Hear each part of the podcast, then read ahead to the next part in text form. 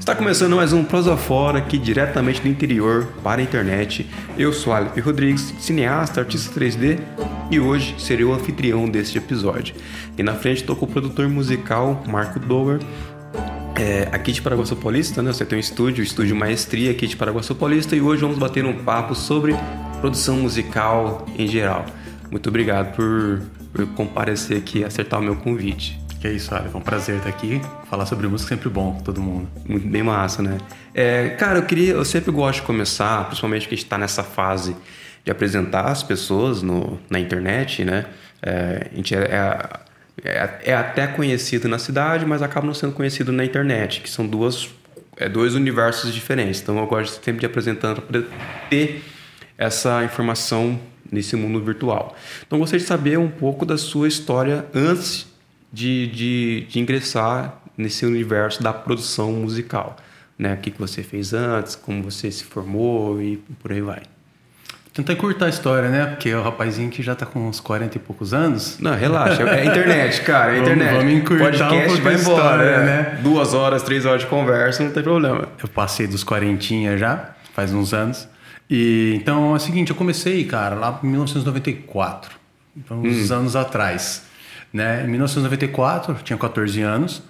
E ali foi o primeiro começo com música, cara, que eu descobri que eu queria tocar e queria fazer música, porque eu sempre escutei discos e LPs diversos, colecionava VHS de show que passava no É. Sesc, sabe? Shows que. Instrumental Sesc, tem um monte, um monte. Meus amigos que podem falar aí, uma porrada de instrumental Sesc que eu gravava desde os meus 14 anos em, em VHS, os vídeos. Então, fanático por música a vida inteira, né? De tudo que é estilo, mas a minha vertente de sempre foi meio rock, rock progressivo, anos 70. Me pegou muito essas coisas assim, como Pink Floyd, como todo mundo, né?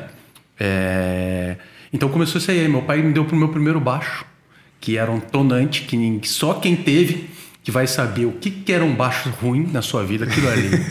Hoje, o pior instrumento que você comprar, Aleph, na loja, ou qualquer um que você comprar, o pior, fala, eu quero o mais barato, o mais vagabundo que você tem para vender. Ele é 20 mil vezes melhor do que o tonante que tinha naquela época. Que o Tonante é a marca? É a marca. Não fabrica muito tempo, vai ficar assim. Muito tempo. Quem teve já sabe. É. Por exemplo, você tem um instrumento, braço do instrumento tá aqui, a corda do instrumento, sem brincadeira nenhuma. Chegava a ser dois dedos na parte das 12 segunda casa, assim, de altura Ô, da louco. corda, juro por Deus, cara. Caraca. E pra nós é o que a gente tinha na época. Quem, quem O tinha meu- um pouquinho. O, o meu violão ele tá um pouquinho inclinadinho assim, mas acho que é porque eu errei o encordamento. Aí o braço deu. Ah! Aí deu entortado, mas. É, cuidado que isso é isso. Esse aí Pode te a resolve. madeira. É, e esses instrumentos aí, cara, eles eram tão ruins, mas ruins mesmo. Quem poderia, quem podia comprar tinha um pouquinho de, de grana a mais, porque não, tinha que ter bastante. Comprava um Janine Stratosonic, esse já é famoso no mundo dos músicos. Todo mundo conhece de Janine, na época ela fazia Stratosonic, que era um Janine é muito bom. nacional ou é importado? Nacional. É nacional? Nacional. Janine chegou uma época até fabricar instrumento da Fender, por licença da É? Fender. A Fender Que pediu louco, para fabricar aqui. Quem comprou, comprou. Foi Quem não comprou- Não sei quantas unidades foram na época e tal, mas fizeram um ano limitado. Foi um ano, dois anos. Ah, deve ser relíquia hoje, falando né? besteira. É, mas ela ficou fabricando. É relíquia mesmo, pouca gente tem. E não saiu como Fender, né? Saiu como Janine. Ai, que louco, Você cara. entendeu? Então, a engenharia da Fender com marca Janine. É, a Fender mesmo falou, "Ó, eu quero que vocês fabriquem tudo. Que louco, não sabia disso não. E, a E- Janine, a Janine, ela tem ah, ah, todas as categorias, né? Introdução ao profissional. Ah, Agora tem, né? Agora tem. Então, na minha época, quando eu comecei, quando a Janine estava no mercado e tudo mais, não tinha muita escolha, né? como eu falei para você, tinha os tonantes e outros, outras porcarias lá também. e a Janine era o top de linha. Você tinha um instrumento que você conseguisse, é a top de linha. Então, Era mais caprichadinho na fabricação. super caprichado, madeira boa, sempre caprichada, e só para quem tinha grana. E agora, acima disso, é só quem importava instrumento mesmo, que já comprava um Fender, Entendi. uma Gibson de verdade. Acho que naquela época importar instrumento era. Já era mais zoado. difícil, mas tinha gente que importava, principalmente dono de estúdio. Cara, igual eu lembro, eu não sei aonde que eu vi que quando até mesmo tipo artista grande nacional, quando tinha, quando vinha os Rock in Rio, eles aproveitavam e compravam dos gringos o instrumento. Sim. Porque eles importavam, passava direto lá, tinham visto de artista, um negócio assim, passava sem importação. Então eles compravam dos gringos, os gringos que voltavam, compravam lá de novo. Aí assim que eles conseguiam importar alguns É isso instrumentos, mesmo. é. O negócio Ou era feio. quando- tipo o Gilberto Gil, provavelmente, quando ele ia pra fora, ele trazia. É, né? Quando ele ia então, viajar, é. ele trazia, né? É, era um jeito. Porque, é, porque era muito mais difícil. Hoje, o pessoal, eu falo, rapaz, hoje você vai na loja, Pior que você comprar, ele é muito melhor. Mu- Ah, não. muito, muito, muito melhor do que Hoje tinha na minha tá- época, cara. Hoje tá tranquilo, né? É, hoje é muito fácil. Né? Aí, aí difere, né? De instrumento bom para instrumento para você gravar no estúdio. Entendi. Aquele também já é pra você brincar coisa. no final de semana, aquele luauzinho básico, mas também tem aquele instrumento pra você fazer aquele sonzinho maneiro. É, olha, olha, porque depende. Eu vou falar pra você, tem uns baratos, cara, que se você mandar no luthier por uma corda boa Ah. e deixar regulado, você faz show, cara. Tranquilamente. É. Tranquilamente. Pega bem reguladinho, não quer dizer nada. Porque os instrumentos realmente, cara, eles passeiam no- numa. Já tô no padrão. Ah, um padrão bem melhor, uma muito já. melhor do que era antigamente, cara. E aí depois disso aí eu peguei o baixo, comecei a tocar com a minha primeira bandinha aqui, que chamava Eutanásia. E eu tenho um fato curioso pra falar de Eutanásia, é uma galera aqui de Paraguaçu, né? Todo tipo, mundo é faleceu, né? Não, não faleceu não, cara. Graças a Deus tá todo mundo vivo, cara. Passando o Covid aí, tá todo mundo vivo. É que são pessoas conhecidas, não sei se eu posso citar, eles não ligam, tudo. Ah, pessoas cita. conhecidas aqui da cidade. E É, quanto mais Ah, pessoas falar, é conhecidas podcast, é. citadas- É, e nessa época tinha. Teve formações. Teve o G, que hoje arruma celular, que você deve conhecer, que teve o Friends do Hambúrguer. O Eugênio. Ah, tá, tá. O Eugênio fez parte da primeira formação dessa banda. Eu, ele e todo mundo com aqueles instrumentos maravilhosos, né? Todo mundo, é tenebroso. Calazans, o filho do Dr. Calazans, o psicólogo, Ah. Daniel Calazans. Aí tinha o filho do Dr. Tufi, o Fernando, que era o vocalista. E aí, nossa, agora você falou a verdade. Temos um falecido, um saudoso, nosso grande amigo, É. é, o nosso Evandro Gordinho. Nossa, Tocava falei- na igreja. falei Você brincando. que tinha o hambúrguer lá na praça, que tem agora o filho dele que toca? Qual a. Você que sabe? Não, da frente você que sabe, bem na frente. Aquele trailer lá, que eu esqueci o nome. O pessoal que é da música, todo mundo conheceu o Evandro, ou já É. tocou com ele, teve o prazer de tocar, que ele era um excelente músico, cara. Ali na e frente tem o, aí. tem o na Praça Burger. Na frente do Du, eu acho que é na Praça Burger, não é? Na Praça acho Burger. É aí o trailerzinho lá, né? É o trailer preto lá. É, na Praça Burger. É, a praça, isso, isso mesmo. praça. Então, É era dele? dele, ele passou pro filho dele, que ele faleceu, né? Entendi. A que você falou, eu tinha até esquecido, cara, que ele fez parte da banda, que foi bem no começo. Aham. E é, o fato curioso é o seguinte, quando a gente tava indo ensaiar na caravana do, pai do Fernando, do Dr. Tufi, nós estávamos passando na frente do onde é a pizzaria do, da Galdino. Sei, sei. Antigamente era um point muito bom, que muitas bandas tocaram Face Oculta, já tinha o Sidão, com Face Oculta tocava e tudo, a gente ficava babando. Chamava Jardim na época, esse essa pizzaria. Sim, acho que eu Era um ponte de música e vinha muita banda, o cara sempre gostou de música, sempre trazia muita coisa. A gente ficava olhando lá e por curiosidade estávamos ensaiando, cara, não sabe nem tocar as músicas direito. O cara parou o carro e falou: onde vocês estão indo? Estamos ensaiando. Rapaz, eu preciso de uma banda urgente pra hoje à noite. Você acredita? Primeiro show foi assim, pegou o cara, pegou nós na rua. Oi, quantos anos Na você estava Galdina ali, nessa época aí? 14 anos. Ah, 14 anos. Então, o primeiro show foi nesse. Foi essa época aí já. Entendi, Bem mas- quando você tava aprendendo a tocar, a primeira banda, ninguém sabia tocar. É, sai um barulho aqui. Sabe, o tá- barulho foi É, tocamos o primeiro show sim, cara. Deve ter sido uma maravilha, né? Ela... é, não, não vamos perguntar pro pessoal que tava na época assistindo. Né? Aí daí pra lá foi só assim, cara, tocando em tudo que é tipo de, de banda. Eu sempre gostei de tocar qualquer estilo, toquei em igreja também, quatro anos de igreja. E toquei em banda de pop rock, o Hangar 8, fez álbum. Tudo aqui de Paraguaçu, né? Uhum. Toquei em banda show, a banda show do Miolo, que tinha banda que Lembro, fazia bailão, lembro, bailão e baile do Havaí, carnaval também fez isso aí. É, era, era um showzaço, né? Que era uma outra É, estrutura era que ele tinha, que ele tem, né? É. Eu lembro que era um. Toda vez que Viajava a tinha um região evento, inteira, né? Cara, eu toquei com tanta gente que eu nem sei. Ah, toquei em Prudente, que eu fiz uma Por que, banda que não continuou essa. Hã? Por que, que não deu, pro- progrediu com a do miolo? Cara, eu não sei, levou muitos anos isso aí, né? É, eu eu fui o segundo baixista de lá. Antes É. era o Chula. Eu nem sei se o Chula tá tocando também, não sei se ele se mora aqui, nunca mais ouvi. Tinha um Chula, tinha um Tiaguinho Abreu, uma época também foi. Depois trocou. Aí ficou eu, o Evandro, o Johnny, que é do Maloca, O, o Evandro do. o Evandro do, do teclado, do piano, tal, que da Ah, tá, professor. né? Mas tem um Evandro, Evandro. Gonçalves. Isso, ele mesmo. É? Ele mesmo. É, É, ele, ele é to- muito- ele tocava piano. É, muito instrumentista, né, coisas. cara? É. E na bateria o João, o Joãozinho É. Batata, que tu me conhece também. É, eu, eu tive aula de piano com a falecida Priscila. Eu também. É. Maravilhosa professora, falecida. Nossa, saudade. cara, acho que, acho que da cidade, assim, acho que era. É, foi com ela que eu comecei a aprender as minhas né? primeiras escritas de, de partitura. Foi ela que me ensinou a escrever, É? comecei a escrever a partitura. Eu lembro que ela ensinava bem o- a, a base da, da música mesmo. Total, ela formada em, em- Se formou em conservatório, Sim, né? ela tem mestrado também. É, então. E eu aprendi também, Parece. eu tocava com ela, mas eu nunca tinha pego pra escrever nada, assim, né? E ela Aham. começou a me ensinar ser mínima, escreve, Marco, repete, escreve, escreve, escreve, escreve. Só que ela ficava brava comigo quando eu ia pro piano. Porque eu pegava, Marco, você tá lendo? Eu falei, estou. Eu falei assim, mentira, você decorou. Você tá tocando de ouvido. É, Aí eu também. falei, como? Eu tenho 30 e poucos anos de música. O ouvido, ele a primeira coisa que eu vou é no ouvido. E eu nunca fui de ler partitura na vida, né? Então você Não, vai primeiro no é- ouvido, depois não. você vai pra partitura, aí funciona. Pior é eu com, sei lá, 16, 17 anos, eu tocando lá, você não tá lendo, né? Como você tá, como você sabe? Tô fazendo um bagulho aqui. Tava tocando certinho. Falei, ah, tem que ler, menino. Nossa. É porque toca diferente, toca pelo ouvido, né? Toca Aham. com um tempo diferente, com alguma nota. Aí acabou, né? É, o cara, sei lá, eu nunca entendi como ela, como ela captava. Eu, eu gostei, porque agora você leu, mas como você? É.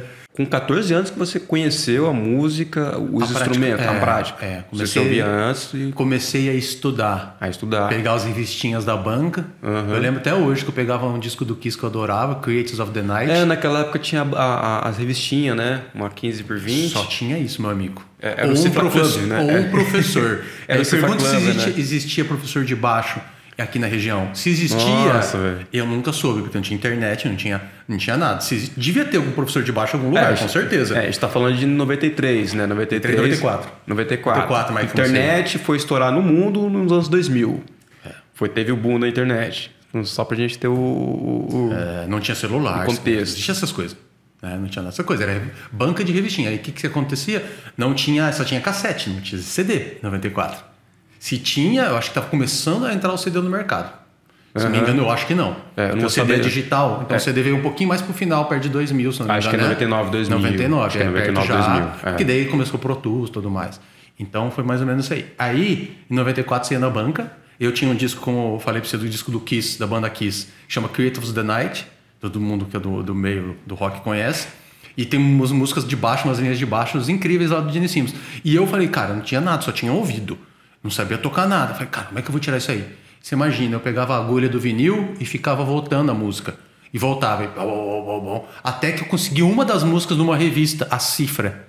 A cifra. A porque- cifra. É, porque era só cifra de violão, né? Não tinha nem tablatura de baixo, não tinha nada. Não, tablatura não. Não tinha tablatura não. tinha Aí nada. era uma cifrinha com a letra e vinha a cifra em cima. C, G. Aí Era, você olhava aquilo lá. dizia C, D, A. É, aí você vai correr Pô, atrás, essa. perguntar pro Zara o que, que era a cifra, beleza, aprendeu a cifra e ia com o ouvido.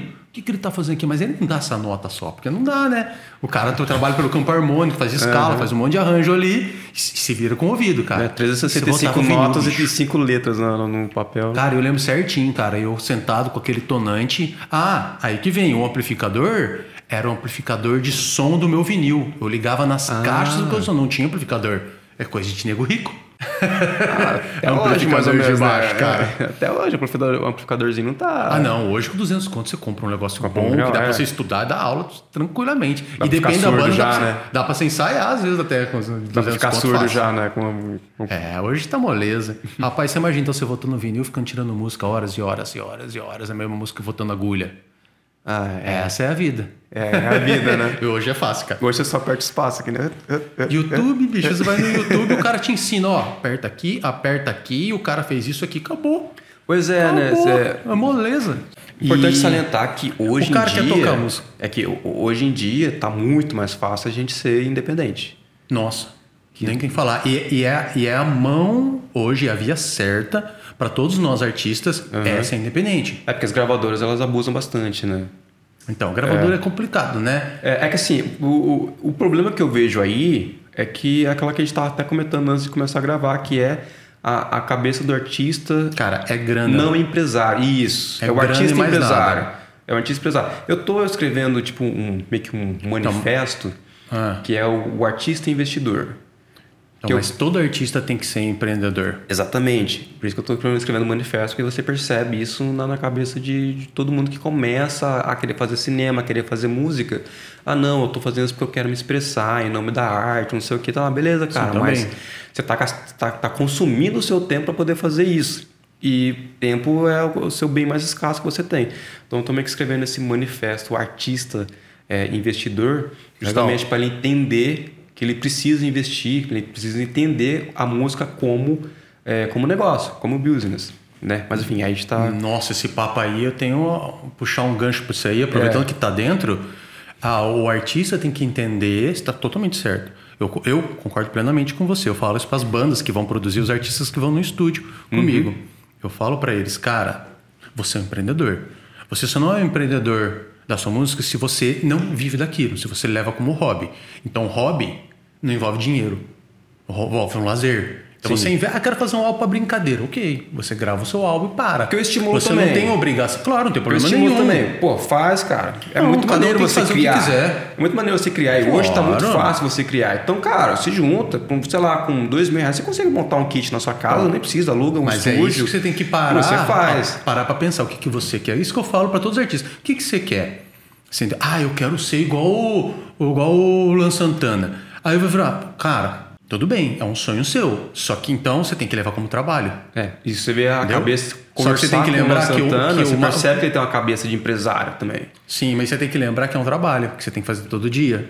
Eu vou pro meu estúdio todo dia. Tem dia que eu Disciplina. trabalho 18 horas. Já teve dia de eu trabalhar, de virar, chegar às 9 horas da manhã e sair das 6 da manhã do outro dia.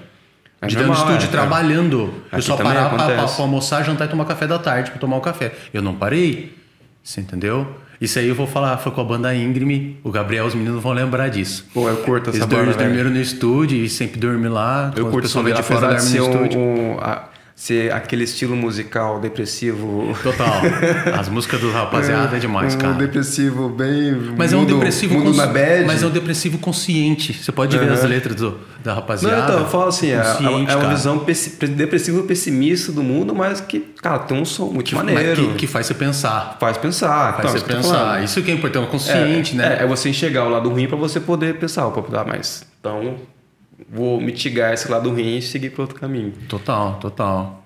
E aí, o, grande problema, volta para aquilo que a gente começou a falar antes, quando eu cheguei aqui, que eu não tava filmando, que a gente tava batendo papo por fora. Cara, a, a sociedade, tudo começa aí, na sociedade. Falando para os artistas, para os músicos, que ainda não são músicos, não são artistas, sendo boicotado, né?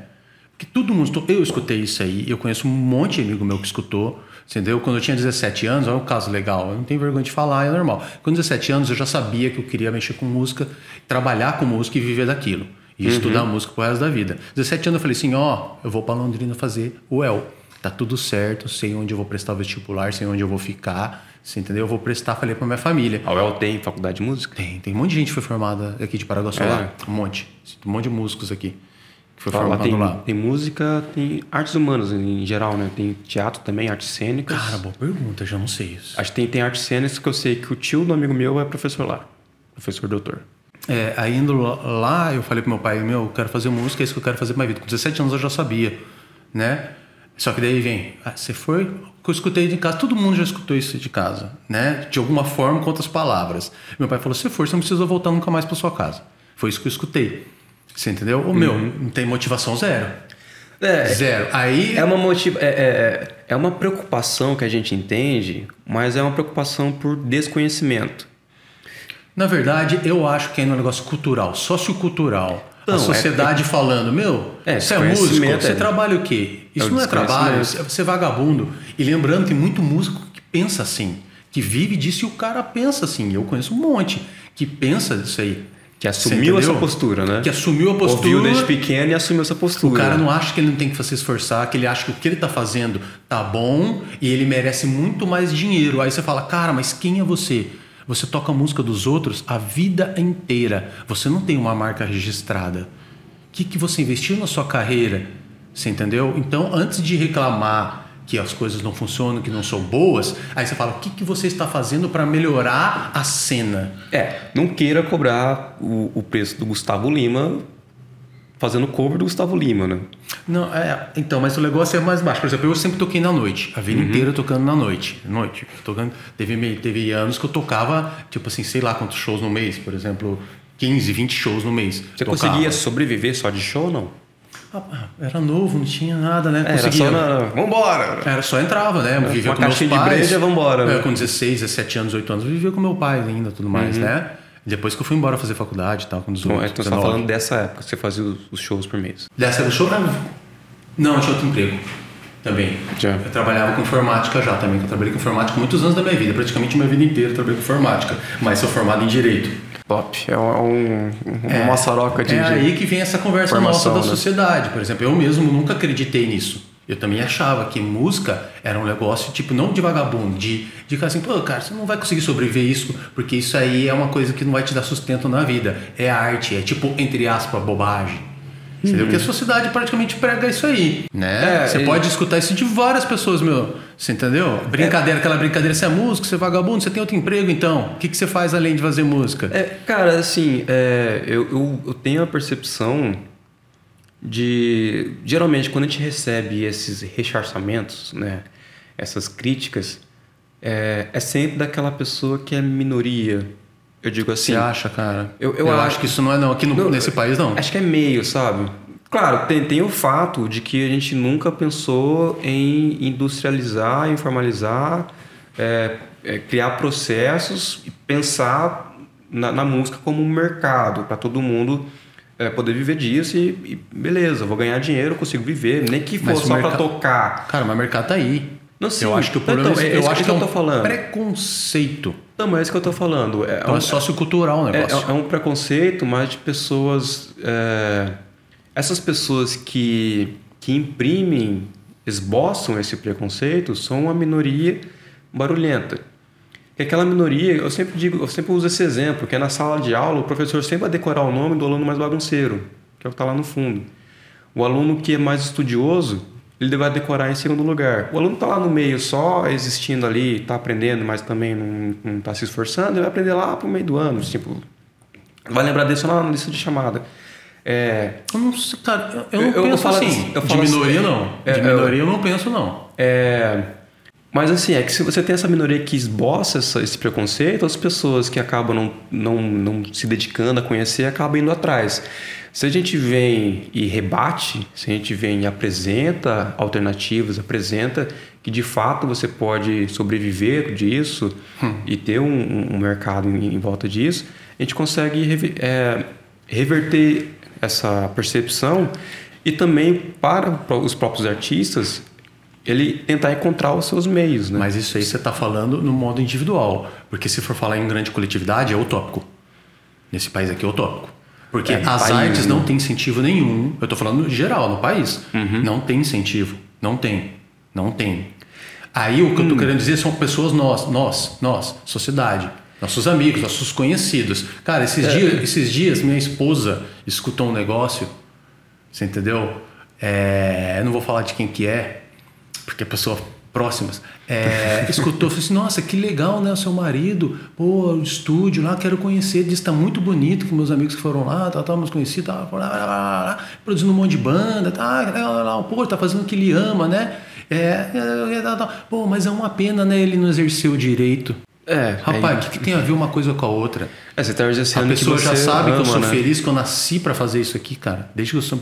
Quando, você sabe, quando você chega em determinada situação da sua vida, você começa a fazer, você fala, cara, é isso aqui que eu vou fazer pro resto da vida. E é isso que eu devia ter começado feito há muitos anos antes. É, é aquela questão, né? Gente já passou do. No, felizmente, a gente já passou no patamar que a gente uh, já consegue manter o básico já consegue botar comida na mesa, já consegue pagar a conta de luz, já consegue pagar as coisas. Ter ali uma boa convivência, ter um, é, uma vida boa consigo mesmo, fazendo aquilo que você acha interessante, você está construindo alguma coisa para a sociedade, talvez é mais importante do que, sei lá, ficar rico.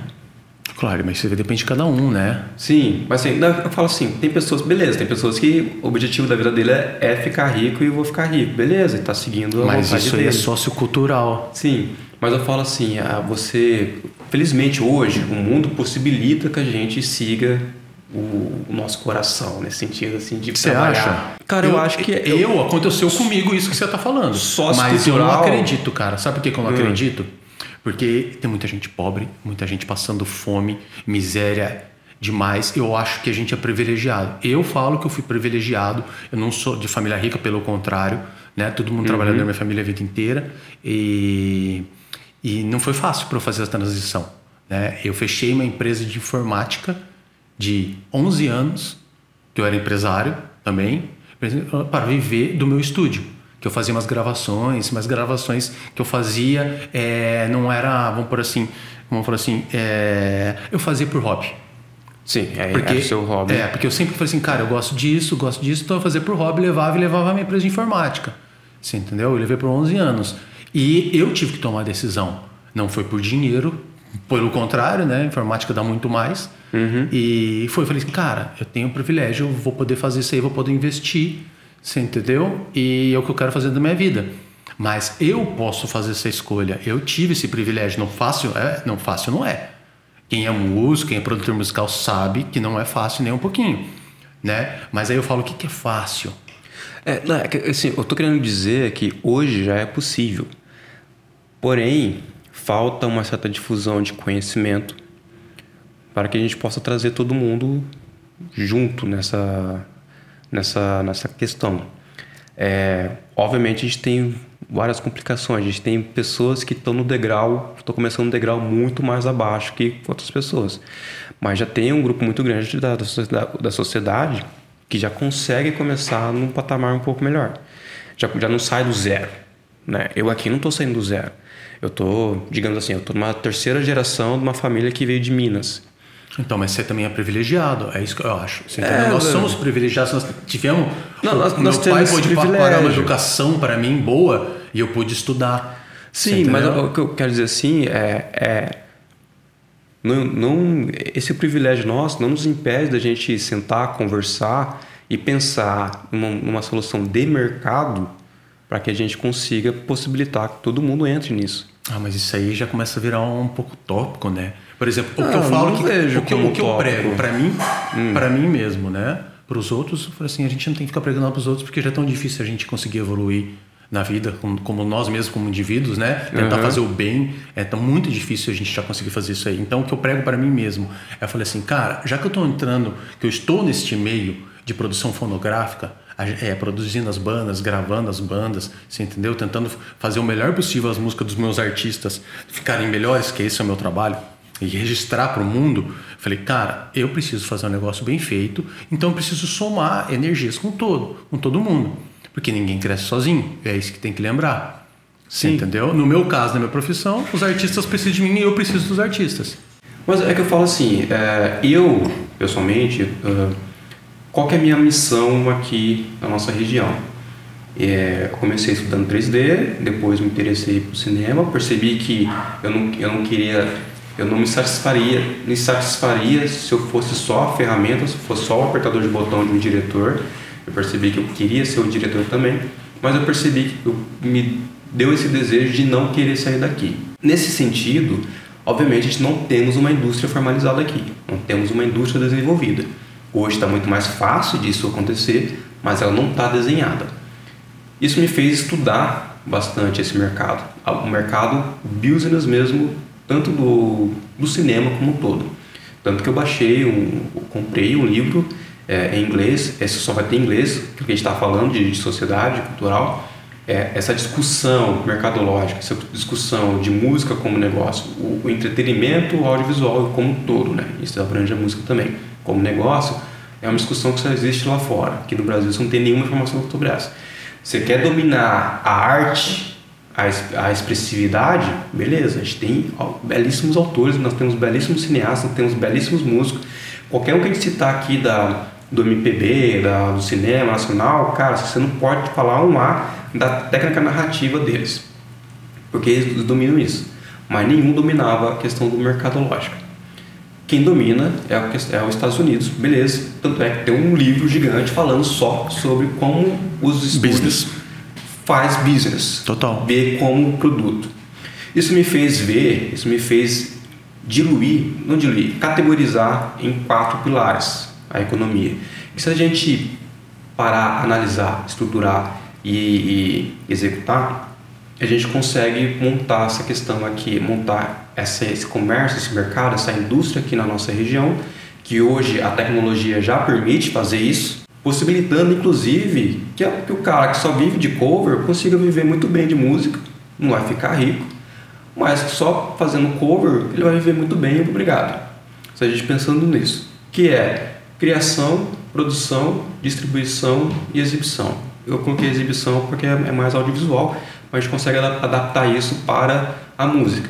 Criação, é, a gente está falando de, de, desenvolvimento de ideias.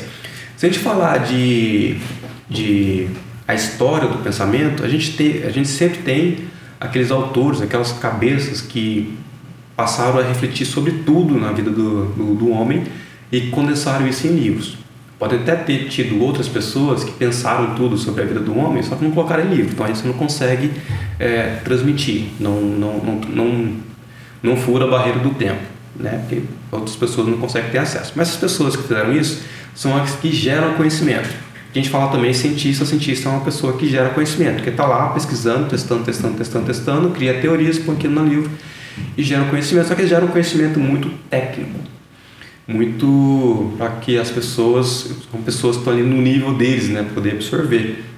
Só que a partir desse conhecimento, a partir dessas ideias que estão sendo geradas, a gente começa a, a, a, a extrair e começar a adaptar essa, essa, essas ideias criadas para linguagens mais adaptadas para o público em geral, que não necessariamente precisa ser um mestre em filosofia mas que numa linguagem muito bem desenvolvida, muito bem adaptada, você consegue absorver muita coisa da sociedade. Enfim, eu quero dizer que a parte da criação, é, reflexão tudo mais, ela é um, é um processo muito importante e que é um mercado em si. No cinema, o roteiro ele já é um produto. Na música também, a letra já é um produto. Tem compositores que vivem só de escrever letra. Às vezes o cara não tem um carisma de subir no palco, às vezes não tem a voz de que com um timbre que agrade todo mundo. A maioria das músicas famosas que escutou foram de escritores de então, compositores que não cantavam. É, então, e o cara que tinha o sonho de cantar, mas começou a estudar ali a questão da, da composição, como é que faz? É técnica, é técnica. Se você ver a entrevista da, da Cia, sabe a Cia da Titânio, faz bastante parceria com o David Guetta. Não, da música eletrônica também por fora de música eletrônica. Ah, todas as músicas que o David Guetta lançou com ela foi, foi hum. um sucesso. Então você já percebe o naipe da cantora. Ela canta muito bem também, era uma das, só que ela não gosta de aparecer. Inclusive ela usa um. Toda vez que ela aparece. Ah, eu sei o que é. É isso, ela usa o cabelinho aqui, dividido, Sim, preto e branco. Isso. Mostraram. Essa é a Cia. É, inclusive, ela estava compondo uma letra, o David Guetta, a Titânio. Ela gravou um, um guia, um áudio guia pro David Guetta e o David Guetta sorrateiramente colocou o áudio guia no, na versão final. Na versão que a gente escuta do Titânio, é tipo ela com o microfone assim na casa dela gravando para ele ter um, um guia para chamar uma artista para cantar. Ele gostou tanto, porque ela canta muito também, que botou na versão final, soltou e, e, e foda-se, autora. Enfim, ah, então a gente tem essa parte da criação. A gente apresentando isso para as pessoas, que tem muita gente aqui, tanto na cidade, que é criativa, que é é, que, que gosta de música, gosta de escrever, gosta de escrever poesia, que existe essa possibilidade, tipo, ah, beleza, o seu emprego é ser advogada, mas se você parar um tempo e escrever uma letra, pô, pega essa letra e põe nesse mercado. Põe para vender, põe para alguém cantar, põe para receber royalties. Você já vai estar tá girando essa economia. Você já vai estar tá construindo essa indústria da, da forma como está organizada. tem que entender que são várias vertentes, né? Sim. Que é isso que você está querendo dizer, eu acho que está falando. Por exemplo, é, a pessoa quer trabalhar com música, você fala para todo mundo, cara, você quer trabalhar com música? Eu levei muito tempo para entender isso aí. E hoje ainda continuo estudando isso sobre esse mercado de música para parar com esse negócio de falar, Pô, você vive de música, você não trabalha com outra coisa? Cara, não, aí é impossível trabalhar com outra coisa, não dá tempo. Porque é tanta coisa para fazer e você tem que entender que a música vem de vários meios. E não é só tocar em bar. E, e pelo contrário, o bar tem que ser só se você quiser muito. Mas, por exemplo, no meu caso, é o, é o último sustento da minha vida é tocar em bar, hoje em dia. Você entendeu? Primeiro porque eu não quero. Uhum. Você entendeu? Não faz mais parte, eu já passei dessa época, não me interessa mais, me, me interessa a produção musical mesmo. Você entendeu? Mas as, muita gente vive disso achando que é isso, to, que é tocar o que vai rolar. E na verdade, como você falou, são um monte de coisas. O, é muita que, coisa. Esse que você está falando, por exemplo, eu coloco em exibição. Que no teatro e na música seria o show em. em o show em, em bar. Em, o, Sim, apresentação seria o, de show. É, seria apresentação. Seria do palco, com puta estrutura, em, sei lá, em, no Barretos, no Rock in Rio, no Lollapalooza, ao barzinho. É a mesma coisa. Para a economia, para a indústria, é a mesma coisa. É, a diferença é a escala, né? Só que é, e, e, também é da onde vem o bruto dos artistas, né? Para pensar assim. Não, onde está o bruto dos artistas? Estado. Não, eu falo, temos de dinheiro mesmo. Como assim? Tipo, Entendi. O, o Gustavo Lima ele vai faltar muito mais em um show do que com os plays que tem no Spotify. Ah, sim, mas é porque os shows deles são altas escalas, né, meu? Sim, mas eu falo assim, para um artista que está começando agora, que não tem uma composição, é onde o dinheiro está mais fácil. Sim, mas é aí que vem o erro, né? E a sua identidade musical? Que vai te levar pro resto da vida, que vai Sim. colher os frutos. Porque é aí que vem a velha história. Você é músico, você tá começando, você pegou num ponto legal. Você é músico, você tá começando a tocar. Beleza, quem é você? Ninguém. Tem que saber, você tem que ser humilde e falar assim, ninguém. Você entendeu? Isso. Porque leva muito tempo, qualquer coisa na vida leva muito tempo. E o que trajetória você quer ter?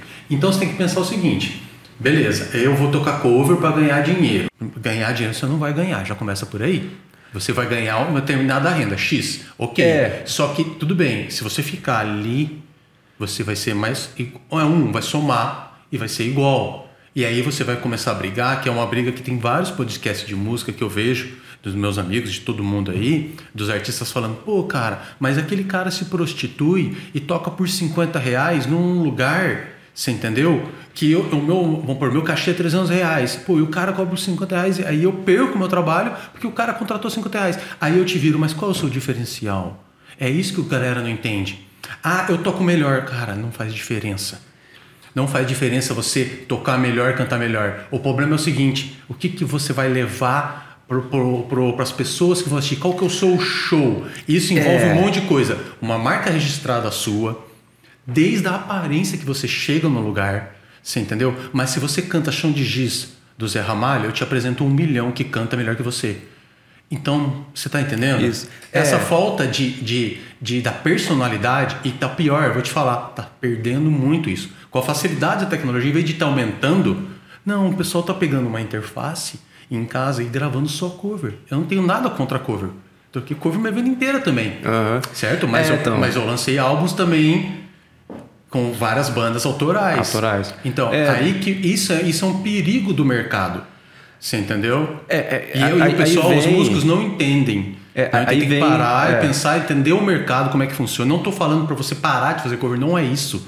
Você não precisa cortar as coisas, mas você tem que entender que você precisa ter um diferencial, porque senão você é mais um no todo. E mais um no todo não vai reclamar. Se você gosta do que você está fazendo e é isso que você quer para sua vida, indo, parabéns. É isso que eu falo. Parabéns. Eu não quero isso para minha vida. Eu não quero que você veja o meu trabalho, a minha mix, e fala, nossa, Marco, que massa aquela mix que você fez do São Giz, do Zé Ramalho. Eu falo assim, putz, cara.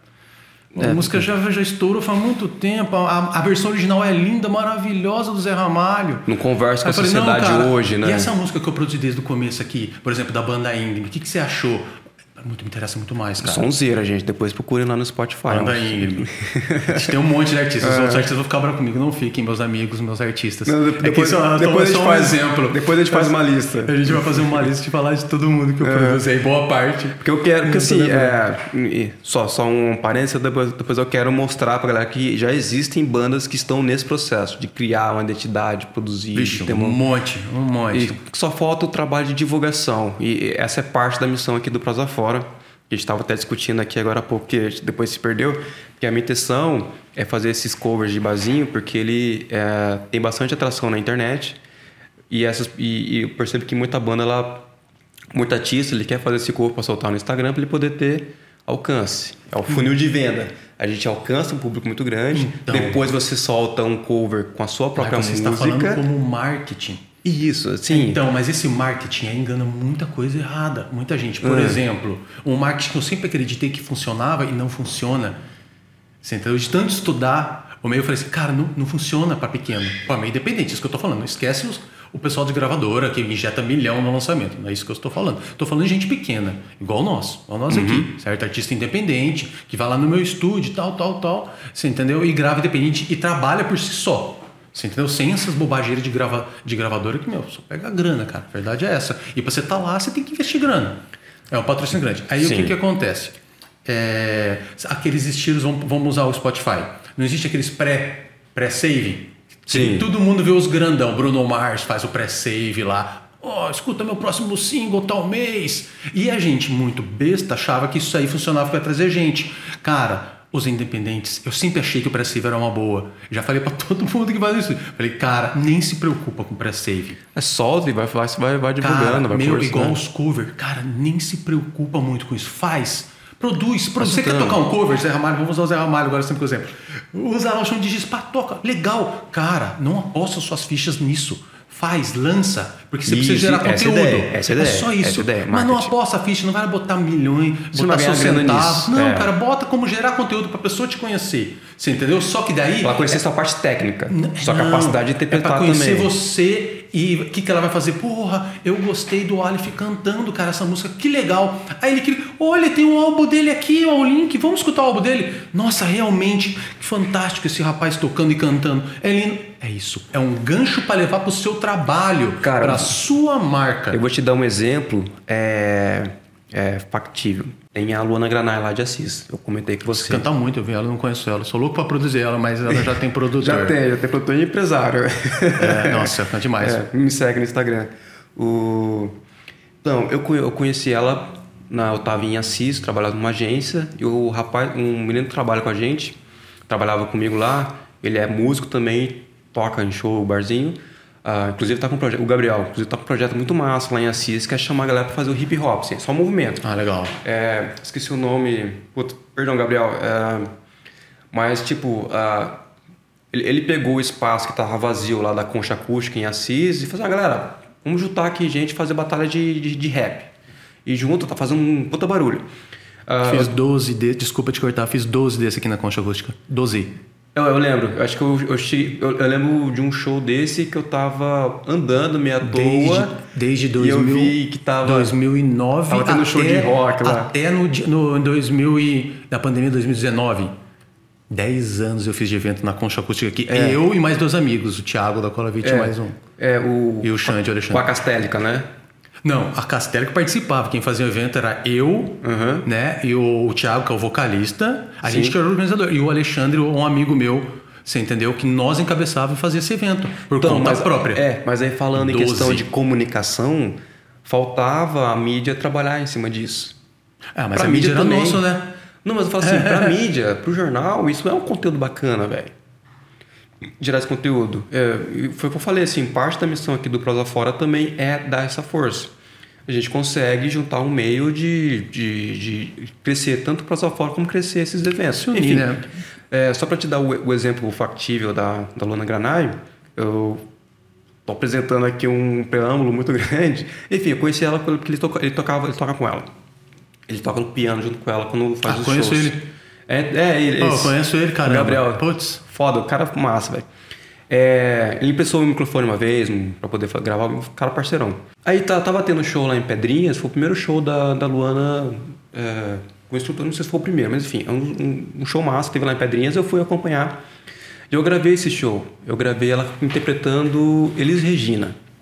Eu vi. Você viu, né? Havia. Interpretação foda, assim. Da... Tiaguinho Abreu. Tiaguinho Abreu, então. ah, das interpreta- eu, eu já.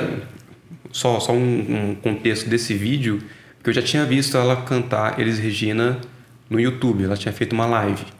E eu percebi, eu vi ali que ela dava conta. Ah, O timbre dela é muito próximo da. É, então, deles, muito é parecido. e é difícil, né? Você, você fazer cover de Elis Regina. No tom, com a mesma interpretação tudo mais. Então, falei, opa, aqui vai ser foda. Aí eu gravei e postei bem, bem, bem à toa. Ah, aí uma amiga minha que é de Pedrinhas, ela- ela viu esse vídeo da- da- dela cantando Elis Regina. Depois ela ficou, opa, é a menina que tava aqui sábado, que tem uma lojinha lá, lá em Pedrinhas.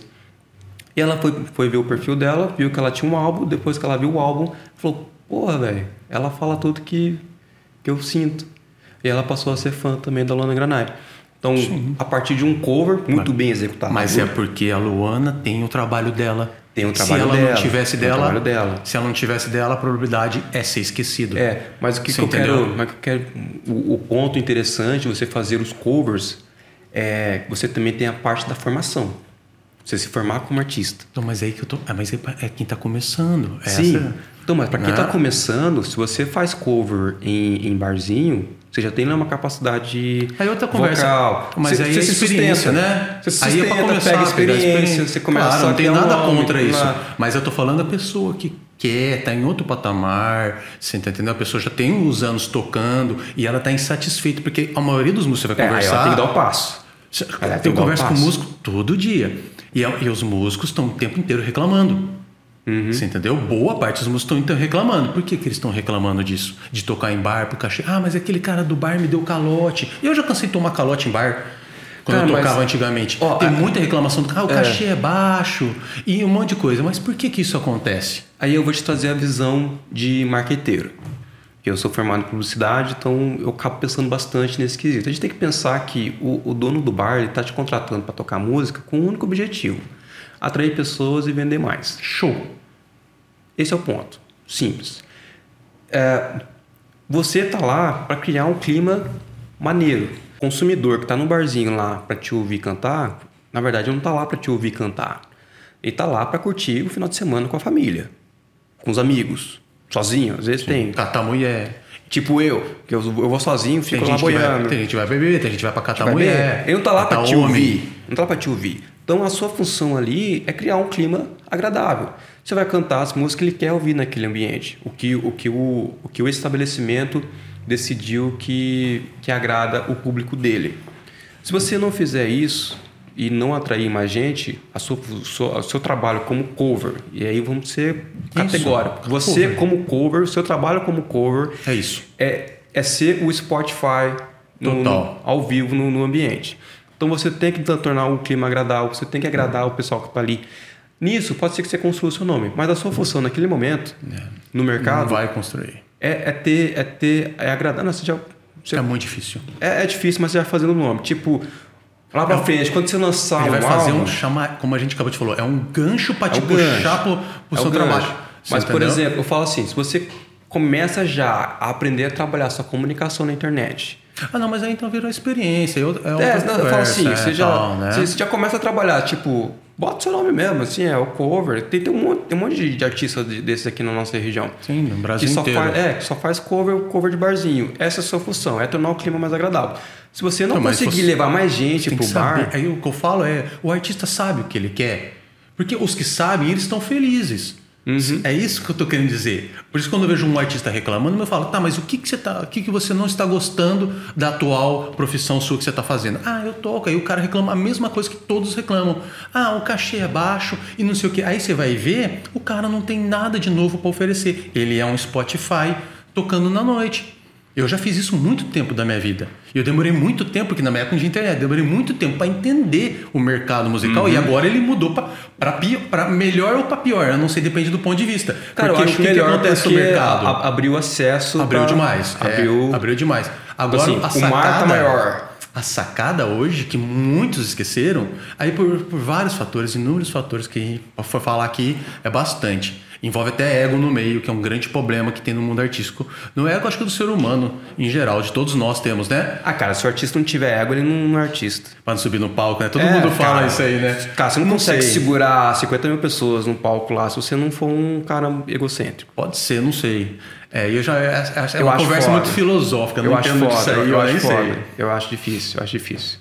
Eu sei, é, eu só sei que é o seguinte. Você, você tem que estar muito dono de si. Então, assim, você tem que ser muito dono de si você conseguir subir lá no palco. Segurança, né? Segurança, exato. segurança. Então, ego. Você tem que ter muita segurança. Pra você ter segurança, você tá, tá um pouquinho egocêntrico ali, cara. Não tem jeito. Pode ser que depois, quando você sai do palco, você consiga controlar esse. É, esse papo filosófico, nossa, cara, é, esse aí eu nem procuro muito entender. nem entender muito, não sei. Mas assim, é, é que sim. É, que ele atrapalha muito os artistas, cara. É foda, muito, cara, se muito, você, muitos se você artistas. é tímido, você precisa. É, é difícil pro cara, o cara que é tímido conseguir isso. Ele consegue porque ele entra numa vibe tão. um flow tão fodido ali na música dele que ele ignora o resto e vai. Só que o cara que cresce, tem carisma mesmo, é um cara que tem. que realmente tem um, ego, um, um eguinho bem grande ali. Aí não tem jeito. Mas sim, é saber lidar. É, eu não sei, eu sei que, eu sei que é, é uma coisa como qualquer outra profissão, só que essa profissão é muito desvalorizada, como a gente já falou pela sociedade, né? Que é que tem muita gente que não acha que é profissão. Sim, e mas- aí vira essa Aí- bola de ponto. neve que a gente falou tudo É, aí. então, porque assim, Nossa, o cara. próprio artista não se valoriza.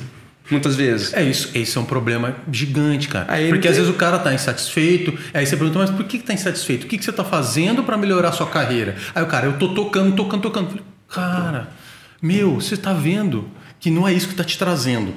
Você entendeu? E você está infeliz. Você tá feliz? Toco, Massa, continua maneiro. tocando pro resto da vida. Não É. tem problema nenhum. Pra você tá Não massa, tem problema nenhum. fazer o cover no final de semana pra ter uma renda É. extra, show, velho. Você entendeu?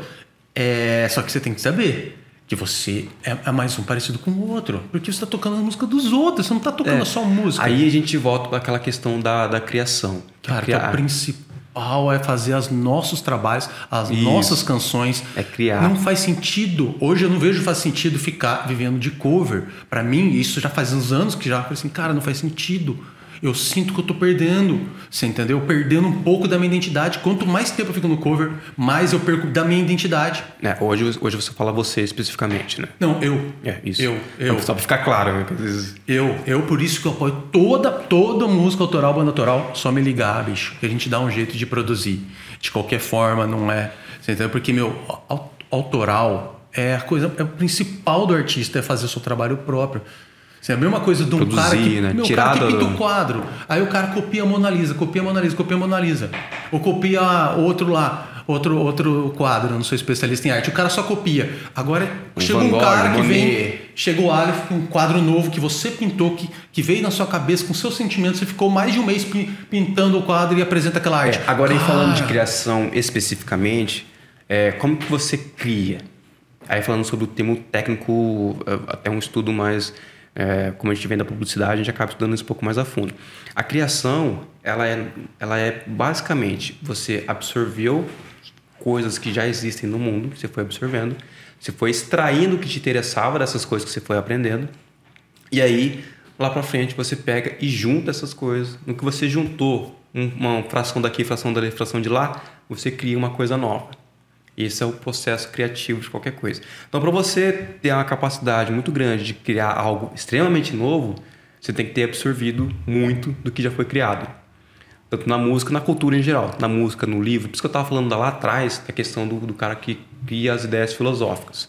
Porque se você pegar as músicas mais famosas, você tem ideias que foram expostas em livros com filosofias densas, que o cara pegou aquilo, foi extraindo informações que ele que se interessou e transformou aquilo numa, numa música muito bonita, linda, mas que transmite exatamente a mesma mensagem. Só que ele criou a partir de, de um livro que ele leu. Ele criou, você pode ver que as bandas hoje você consegue extrair, é, puxar Elementos. os elementos. Por exemplo, o sertanejo hoje é praticamente o rock americano dos anos 70, 80. Não. Não. Não. Sertanejo hoje é pop, né? Não, é. Mas eu falo assim, muito, não sei se hoje hoje, mas por muito tempo teve uma época que o sertanejo brasileiro, principalmente, Country. o- ele teve muita influência Do dos country. rocks. Tanto Country do country, mas do rock também, porque você tem muitas é, sequência, fala sequência harmônica. Ah, sim, mas é porque é uma música pop, né? E o rock É, não então. deixa de ser pop. Exatamente, exatamente o que eu tô falando. Aí acaba sequendo a E sequência isso é até consequência, por exemplo, do- da, da galera que cresceu ouvindo o rock americano, quis seguir a carreira de produtor, mas aqui no Brasil que dá mais dinheiro é sertanejo, então ele acabou trazendo, puxando essa referência que ele tinha para criar o sertanejo. E hoje nós temos o sertanejo brasileiro. É, você deu uma resumida complicada aí, né? Porque é, é É. muito maior que isso, cara. É, envolve É, um monte é- de coisa. É, só para dar esse exemplo de que você é a bagagem cultural que você tem, Cara, por você exemplo, vai você vai a imprimir na sua a arte. época, entendeu? eu não sou muito especialista em sertanejo, pelo contrário, eu não sou muito fraco em sertanejo, né? Não é minha área forte. E eu não tenho preconceito, nada disso. Eu gravo de tudo, produzo de tudo, já produzi sertanejo bastante também, mas não é minha área forte. É, o sertanejo, época, época era de é, era de ouro do sertanejo, esqueci os anos, que foi 86, acredito eu, não lembro. 89, não sei. Então, Chitão de Chororó, Zé de Camargo, aquelas músicas fortes. Meu, os guitarristas que iam lá gravar, entendeu? Quando o cara tinha liberdade do produtor musical, eu falava, cara, faz o solo que você quiser. Cara, você viu os solos de guitarra, era solo de rock. Entendeu? Então são alguns têm influência, mas isso não é, não, é, não, é tão grande assim, né? Envolve um monte de coisas, né? É complicado. É, é. a gente limitar algo é difícil. É, eu não tô Difícil. limitando, eu tô dando um É exemplo. bem complicado. cara. É, um- perdão se ficou como uma, uma limitação, mas eu dando um exemplo de como funciona um processo criativo. É, mais ou menos, né? É, você tem, Envolve que um ter de coisa. você tem né? que estudar, você tem que ter bagagem, você tem que ouvir música, você tem que ouvir, você tem que absorver conteúdo de, de, de tudo quanto é lado, você tem que absorver todas as referências para você poder trazer um algo novo, esse algo novo, para você se identificar também, para você saber se uma, muita gente, para muita gente inclusive, saber se uma roupa fica legal nela, tem que vestir. Não, mas aí tudo Pra bem. você saber mas aí, se uma é que eu acho que música- não necessariamente você precisa é, sei lá, absorver tanta coisa para você criar um algo seu.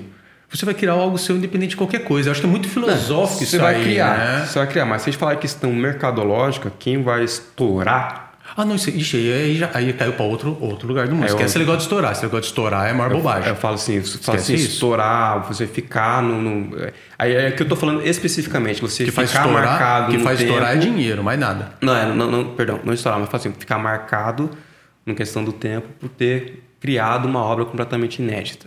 Cara, completamente inédita, ninguém faz mais. Nada. Não existe, né? Porque praticamente já foi feito quase tudo. Tudo que você vai Sim. escutar, você vai pegar um pedaço, essa música faz lembrar tal coisa. Essa música vai lembrar tal coisa, esse pedaço da música faz lembrar outra. Cara, porque Já são começaram até referências. samples, né? Isso é normal, cara. Você faz referências normais, né? É muito difícil criar algo totalmente novo. No Mas é fim, o bolo da massa da, daquela canção que você fez pode ser algo novo, certo? Porque você misturou tanta coisa que acabou sendo uma, uma coisa nova, você entendeu? Mas inédita, inédita é muito difícil, não sei. É uma conversa muito filosófica. Desculpa aí, galera, não sei nem o que falar, porque isso aí, isso aí é uma coisa. É muito filosófico, cara, não é? hein? É, que eu, eu é, uma conversa, é, uma também. conver- é uma conversa a gente abrir umas brejas e filosofar, né? e deixar aqui É. até, até, até o fim É, das não. noites. Tá, mas aí a gente falando, vamos abrindo esse parênteses gigante que a gente abriu aqui sobre criação e tudo mais, e produção, a as criação é isso viagens. mesmo, é. É, é, é, é quebrar a cabeça, é conversar, tudo mais, uma dessas dá um, dá um estalo, você pensa em alguma coisa interessante. Cara, o importante na criação é criar. É fazer. cria, cria, cria. Porque só Se assim, achar interessante. só assim que as coisas vão acontecendo. Mas eu digo, mas eu digo para você assim, o cara que fica de olho em artista novo, ele tem essa bagagem toda. Então, se ele olhar para você e falar, ah, esse aqui é muito parecido com outro cara, talvez você perca a oportunidade aí de o cara investir e tudo mais. Ah, porém, você tem um outro lado que a gente pode trazer aqui um exemplo da do Greta Greta Van Halen, Panflit. Van Fleet, que é descaradamente um cover eh, revigorado do Led Zeppelin, né? É, não sei se pode chamar de cover, né? Porque as músicas não fazem cover, né? Eles fazem as músicas dele. Por isso que é um cover, um Eles cover fazem- revigorado. É, eu não sei assim, se é cover, né? a- o timbre de voz é mesmo. Você percebe que o cara é um cara muito técnico. O cantor lá, você percebe que ele tem uma técnica fodida. Então, assim, é um cara que cresceu ouvindo... Esqueci o nome do cara lá. Robert Plant. o Robert Plant e aprendeu tudo que o cara fazer, tanto que consegue cantar praticamente igual. Você percebe que, a, sei lá, a letra, a harmonia, o rock, o timbre, é tudo muito parecido. A única diferença que você tem é que está gravado com, com equipamentos do século. XXI. Não necessariamente, a diferença não, tem, é, é diferente, Não, cara. mas, é, você- você Faz lembrar muito, é muito próximo, o Led Zeppelin tem nem que falar, é muito próximo. O Led Zeppelin, você vê que os meninos são, são fanáticos por Led Zeppelin, você tem que falar, mas a gente não é um cover. Não, eu, Entendeu? É, faz tô, tô sendo é. exagerado aqui para exemplificar, mas eu falo assim: é, eles criam em cima disso, mas você percebe que tem essa referência muito forte. Total, é. O caso deles é muito forte mesmo, né? E tem mercado. Como, como um monte de banda, claro. Tipo, eu escuto muito. e por, e por que, que tem mercado? Porque os moleques são bons. Então, mas eu Se eles fossem ruins, mas eu ia ser mais assim, difícil. Tem, tem mercado. Aceitação. Eu falei, o cara tem uma técnica muito fodida para poder cantar Justamente. igual. É, mas eu falo assim, ah, eu, por exemplo, a textura que a gente estava comentando aquele dia, a textura da, da gravação, aqui já entrando um pouco mais na questão de produção, a textura da gravação ah, do Led Zeppelin, que ele é que é 80, 70? 70. Década de 70, para a textura da gravação de 2020, Nossa, é muita diferença. é outro mundo. Pra eu que cresci ouvindo a textura mais nova, mais moderna, cara, pra mim o, o- Greta Van Fleet é muito mais interessante que o Led Zeppelin. Só que eu também não tenho a- a- o ouvido tão apurado por entender o quão complexo é o Led Zeppelin. Em termos de composição, de música, de expressividade e tudo mais. Então, conforme você vai estudando mais a música, você percebe que o Led Zeppelin é muito mais foda. Só que ao mesmo tempo, a textura do Greta Van Fleet hoje é muito mais agradável você escutar no trânsito indo trabalhar, sabe? E tem mercado para todo mundo. Sim, e é gosto musical. Sim. Isso já, pra mim já envolve gosto musical. Falou de música, você gosta, não gosta, se é técnico, não é técnico, não interessa. A música fala por si só. É, aí já Entendeu? entrando nessa questão da produção, aí falando questão dessa textura e tudo mais. Textura, quando a gente fala de textura, basicamente é o que está Timbre. entre. É, é, Muito ligado ao timbre. É, o timbre também é um termo bem técnico, mas eu falo assim: você tem o timbre do instrumento Uhum. Mas você também tem um timbre do cabo que leva o som para a interface, a interface que leva o, o, a informação para o programa e o programa que transforma aquilo em algoritmo. Mais ou menos isso. Tudo isso aí vai gerar uma textura. O cabo não tem timbre, o cabo só passa informação. Ah, cara, mas assim, é, eu tenho esse cabo aqui e tem esse outro, esse é do Ninja. Esse aqui eu não sei de quem que é, que é do, do Eduardo também. Mas ao ouvir aqui no computador, você percebe a diferença. É o microfone. Não, é o mesmo microfone. Não existe microfone igual. Não, mas eu falo Mesmo assim, que ele saiu da fábrica, Mas- eles são diferentes. Mas diga assim, às vezes. Não é o cabo. Ou o cabo é bom ou o cabo é ruim. X. Ou Hum. ele dá defeito no som, você entendeu? Ou ele danifica o seu som, ou ele passa o som. Não, mas por que eu percebo que esse. Porque os microfones são esse diferentes. cabo é, tipo, é mais forte, consegue mandar mais sinal. Não, mas então pode ser o cabo ruim, mas aí eu- o timbre é outra conversa. Textura e timbre não tem a ver com cabo.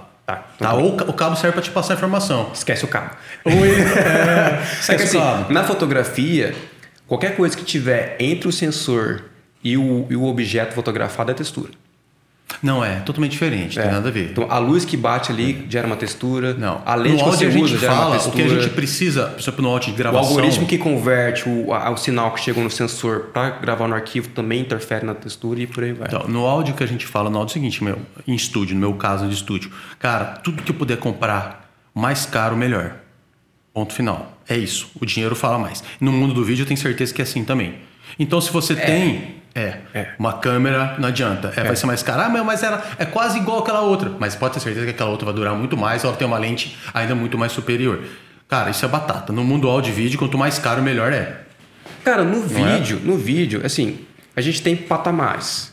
Então você tem um patamar de mil reais, você tem um patamar de cinco Ah, mil, sim, você tem um é patamar de. 10 mil, você tem um patamar de 20 mil.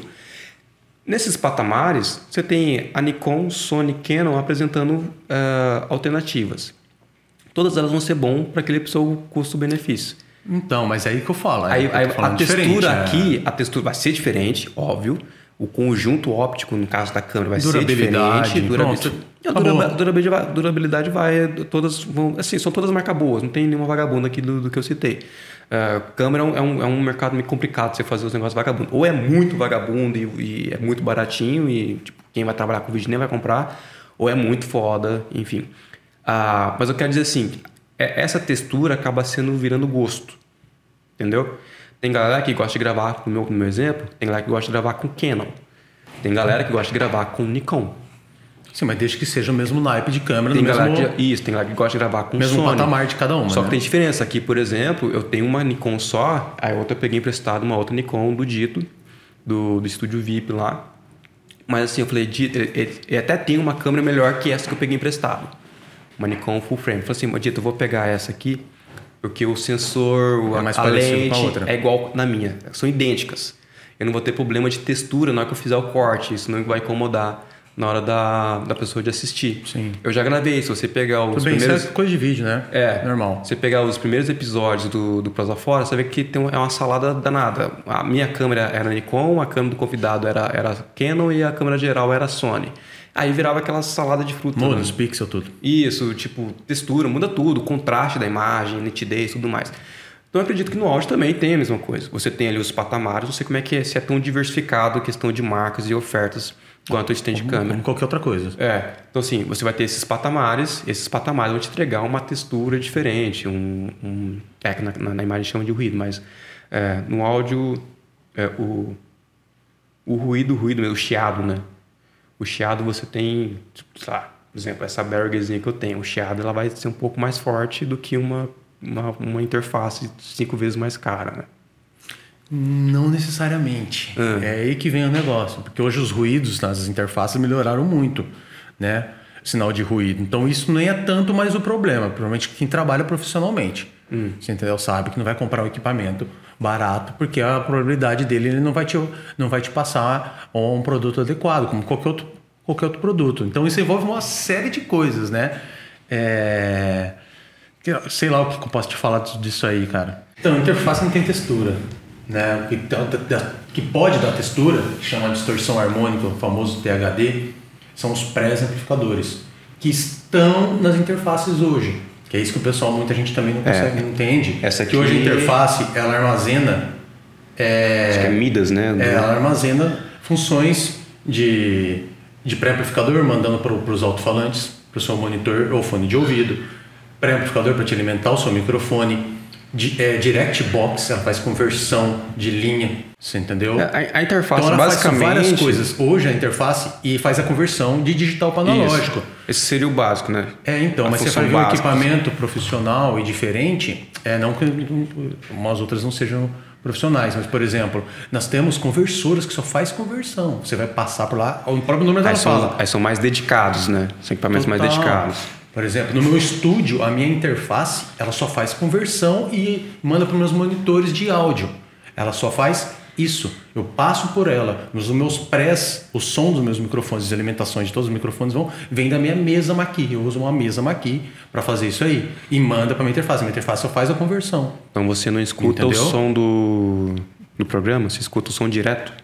Não, não, não. Isso aí tanto faz. tá. Não, não, tanto faz. Eu tô falando só o trâmite para você entender. Entendeu? A textura, que, ou não, são vem dos pré-amplificadores. Na verdade, a textura principal vem do instrumento, cara. Ou da sua voz, que é um instrumento. Entendeu? A textura principal tá ali. Lembrando que aquela textura vai passar por um pré-amplificador, ou seja, ela vai sofrer uma amplificação. Daquela amplificação, ela pode passar por determinados periféricos, equalizadores, efeitos, modulações. Você entendeu? Então ela pode passar por várias coisas. Nisso, vai alterar um pouco da textura da sua voz. Você tem um equalizador, se você botar mais agudo, pronto, já não é mais a sua voz.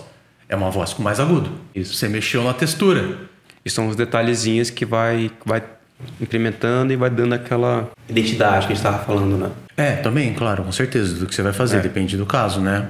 Que dependendo do- da forma como você utiliza esses moduladores, o seu gosto vai ser imprimido, de certa forma. Sim, total. Desde o começo da, da conversa que você tem com o músico, a pré, porque é isso também é uma coisa que a gente podia deixar claro para muita gente ver se consegue entender. Quem estiver assistindo, às vezes nunca viu um, um podcast de áudio, explicar as funções das pessoas num- num- na produção de, um, de uma música, de um álbum.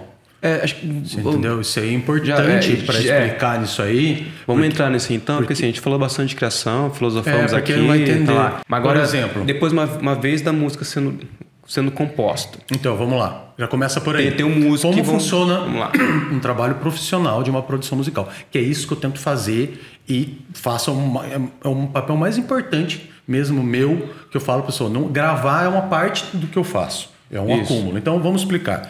Vamos lá. Nós temos artista. Você não é só um Certo. aluguel de, de espaço, né? Você, Não, você também sou. Se a pessoa quiser alugar, vai lá né? duas horinhas e grava aí. É, tanto que eu alugo até para se a pessoa ensaiar, quiser então, fazer pré-produção. É que você tem um estúdio lá vedado, né? Tratado. Tem tudo tratado, acústica tratada. Preciso tratar aqui, inclusive. É, depois se quiser eu te dou umas dicas. É, você não gastar dinheiro à toa. Muitas vezes as pessoas gastam, te dou uma dica que vai te ajudar. É, então o que, que acontece? Temos o artista, correto? Perfeito. Artista-compositor. Vamos falar que eles são artista-compositor, tá? Então eles compõem a própria música, certo? Eles vão tocar e eles vão gravar a própria música. Ok? Uma banda. Pronto, uma banda que fez tudo ali, certo? O que, que nós começamos? Vamos falar, vamos tentar resumir, para não entrar em dire- diretor artístico nem nada disso. Então, aí nós temos o papel do produtor musical, que é muito confundido, confundido com uma porrada de coisa. O produtor musical, ele acompanha a banda vezes confunde com o do empresário. né? começo da composição, da escolha da música que vai entrar pro álbum. Olha só, ele começa bem antes. Você entendeu? Ele faz a pré-produção com música, toca a música, ele vai escutar a sua música. Entendeu? O produtor falar, cara, acaba essa música, vamos, experimenta essa música acabar um pouco mais cedo. Vamos acabar aqui nesses três minutos, vamos fazer um final diferente. Enfim, pode mexer em tudo. Um produtor que tem a liberdade, ele vai, pode alterar qualquer coisa, você entendeu? É, tem, temos 12 músicas para gravar, você entendeu? Aí o- os artistas comp- compuseram 14. Então ele vai escolher as melhores músicas do álbum. Você entendeu? Ele tem esse poder também, claro, junto com os músicos, claro, né? Ninguém, isso- É, aí, aí é Mas ele na já, harmonia ele do já álbum, trabalha né? junto. Ele na é um- unidade do álbum. Imagina, por exemplo, tem uma banda de quatro pessoas. O produtor é o quinto cara. Você entendeu? Só que ele não é da banda. É- é ele o- é o ouvido de fora. É o cruiseback do Mamonas. né? É o ouvido, é, que é o Rick Bonadio, né? É. Não, era outro cara, não era Rick Bonadio, Chris Era, Beck, era o Bonadio. Era ele? Era o Bonadio. E então você Segundo o imagina. Bonadio, era o Bonadio. Então o produtor é aquele cara geralmente igual eu faço lá. Eu gosto de estar com o ouvido limpo. Eu não gosto de participar dos ensaios das bandas. Falei, cara, ensaia. Na hora que tiver, se estiverem felizes, fala assim: estou pronto com a música, Marco. Me manda o ensaio. Aí os caras gravam de celular, gravam de qualquer jeito que dá pra gravar. Aí eu vou analisar alguns pontos no meu trabalho, que é isso que o produtor vai fazer. Ele vai analisar a construção da música, estrutura rítmica, sensações que a música está passando, da primeira ouvida até a décima quinta ouvida. Se está passando o que ele realmente quer passar. Justamente. É, o que, que você quer falar com essa música? Ah, Marco, eu queria isso aqui. Tá... Não, cara, mas não foi isso que eu senti com a música. A mas... música me passou isso, isso, isso, isso, isso, isso. eu queria que ele sentisse feliz. Aí tá lá um, é. uma Resumindo, o produtor vai comandar. Aí é o produtor geralmente que escolhe o estúdio, não é a banda. Você entendeu? Então muita coisa é confusa meu. O produtor o estúdio. Você entendeu? Quando o produtor faz parte, justamente um trabalho desse que eu tô falando. Aí o produtor Essa acompanha figura... as gravações, vai falar pro cara, meu não, esse solo não tá legal, vamos refazer outro solo diferente? Pensa aí. Aí o cara deixa o cara livre, o cara pensa um arranjo diferente, ele pensa, ele comanda. Você entendeu? Ele fala, ó, oh, cara, grava de novo, não tá legal. Essa, Depois essa figura gravado, do produtor, só uma, um corte rápido para Montina. É, pode ser uma, uma, uma, pessoa da própria banda ou é ideal que ela seja externa? É melhor de fora. Para ter um ouvido mais. mais é melhor de fora, sem o vício. É isso faz uma diferença. Entendi. Entendi. Você entendeu? E é bem nítido muitos trabalhos que eu já vi que o cara era da banda, trabalhos profissionais, tal, álbuns de, de bandas que era grande, quando foi produzido por os próprios caras e quando ele tinha um produtor ou um produtor fora. É, entendi. é discrepante. Entendi, entendi. É muito diferente. Beleza. Né? Aí continuando. Porque expande os horizontes. Uhum. Aí o produtor acompanha o processo de gravação, como eu falei para você, o processo de pós-produção. O que é o processo de pós-produção? Começa na edição, geralmente o produtor não se preocupa muito com isso, porque ele paga um cara para editar, beleza, a gente vai chegar lá. E aí ele vai no cara da mix, ele vai falar assim, Aleph, é, mixa para mim essa música, tá? Pá, pá, pá, ou deixa o cara livre, mixa aí, beleza, tal. Tem, tem produtor que acompanha a mixagem do cara, fica sentado no sofá só escutando, e depois fala, mas enfim, ele acompanha a mixagem. E ele que vai dar o, o martelo final, se a mixagem tá boa ou não.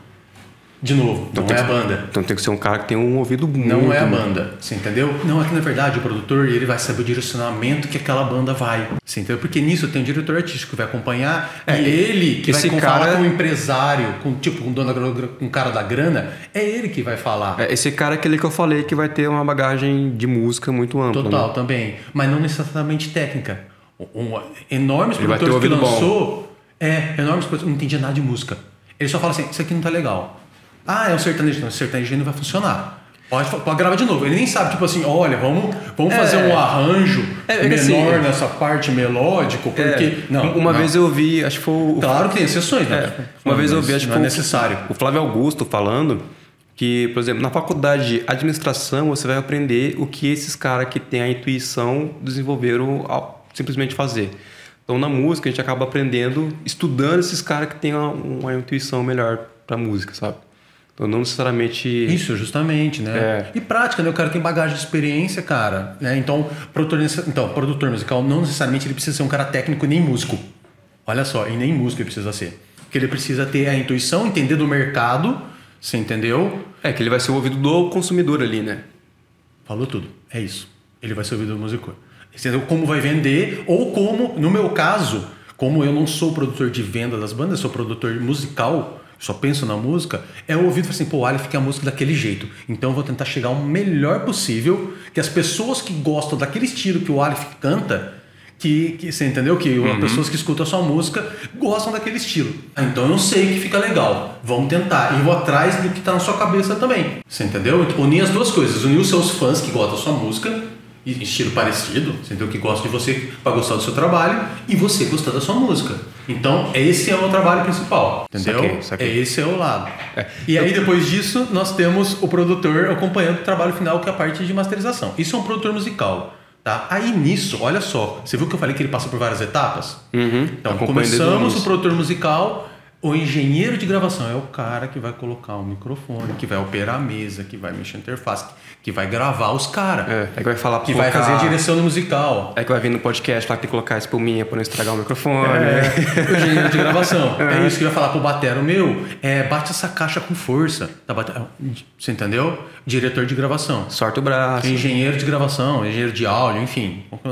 O nome que você quiser usar. É, tá? aí é o cara que vai estar tá na minúcia técnica do, da gravação do, do, da, da pupila do microfone aqui é de tudo ele, é... Que, é, ele, ele que é ele junto com, junto com o assistente geralmente ele comanda né toda essa parte aí toda direção dos artistas que é a principal parte é, e nem preciso dizer que é um conhecimento muito vasto né de tanta coisa que já tem no É. engenharia. Mas o mais difícil é dirigir músico. São as pessoas. É o mais difícil. É você tentar arrancar o melhor de cada músico. Isso é um trabalho É, que porque é, o- tem que ser feito com excelência e só vem com prática. Porque cada pessoa que entra no Porque estúdio... querendo ou não, é que te elas resolve na matemática, né? Não, entre aspas, não resolve. Não, eu Esse falo, é eu um falo assim, eu, não, eu falo assim, porque que está falando de engenharia é, onda acústica, né? É, que deixa de ser acústico dentro do computador.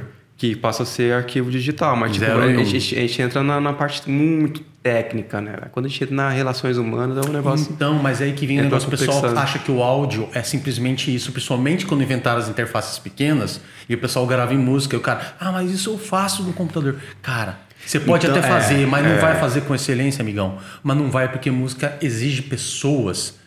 Você entendeu? Precisa de várias pessoas. É, a gente está falando aqui, trabalhando. é, a gente- a gente tá falando aqui de mercado, essas coisas, mas assim, a gente tá pensando numa forma de da gente sobreviver nesse meio. Cara, eu não mas falando- música é, agora eu tô é falando- sentimento, né? Total, total. música é Esse- sentimento total. é, Ritmo e você sentimento. tem que pagar essa conta lá no final da conta, mas se você não conseguir ter um sentimento, imprimir seu sentimento na música, você não vai conseguir sair do lugar.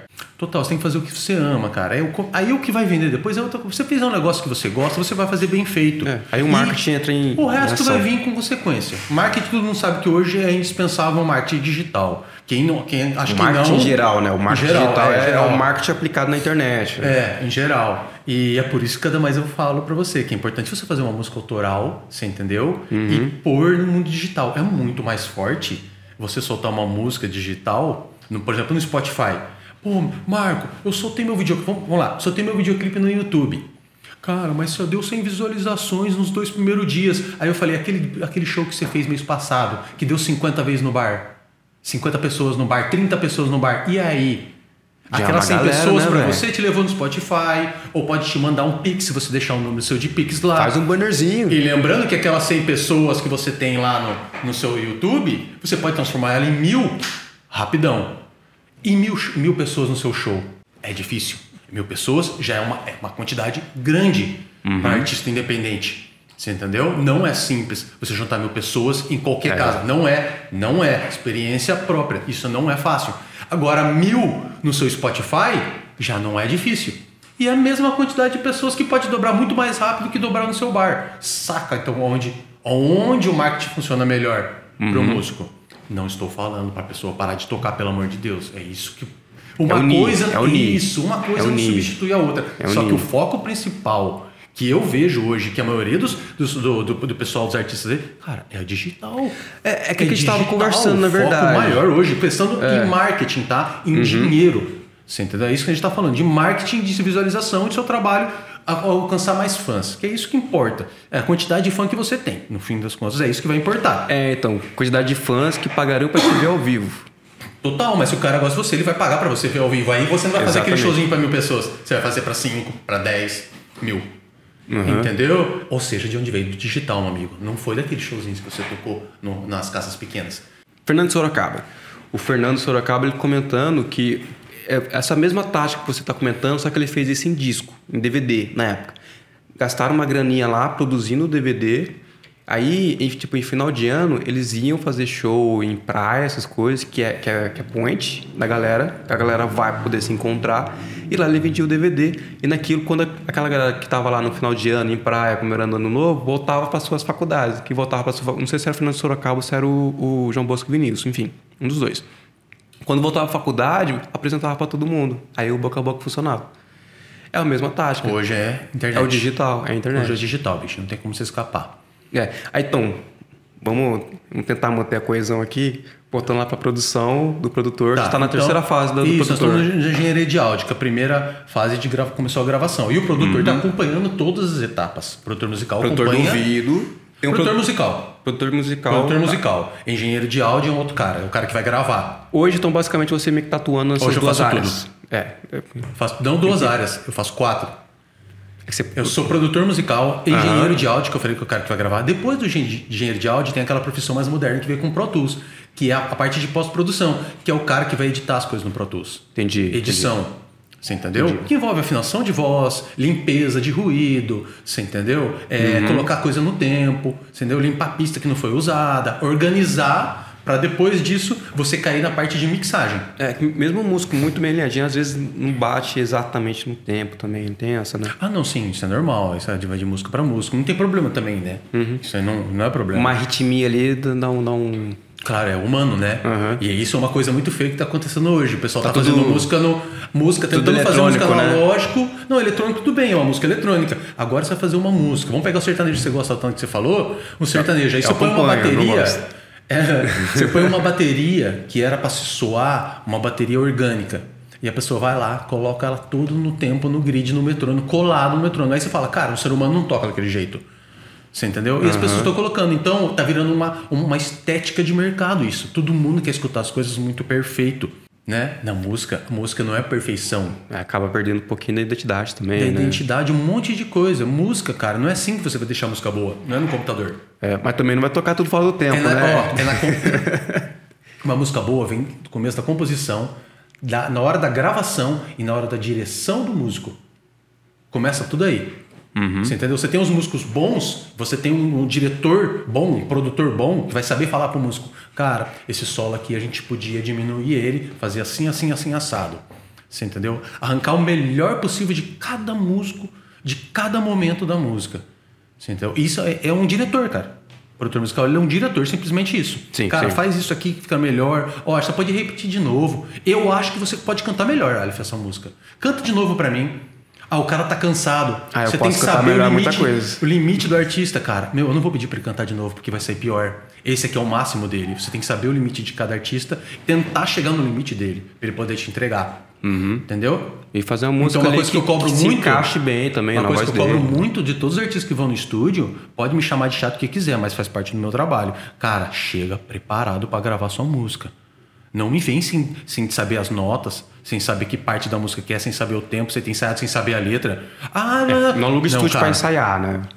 Não, justamente, se quer lugar pra ensaiar é outro horário, não precisa de mim. Se aluno É. fica lá ensaiando. Hoje eu e um monte de produtor musical acumula um monte de função. Nós acumulamos é, engenheiro de gravação, né? Eu não gosto de chamar de engenheiro porque não tem engenharia de som. Não existe uma faculdade de engenharia, então por isso eu chamo de engenharia. Eu falo o, o técnico de gravação.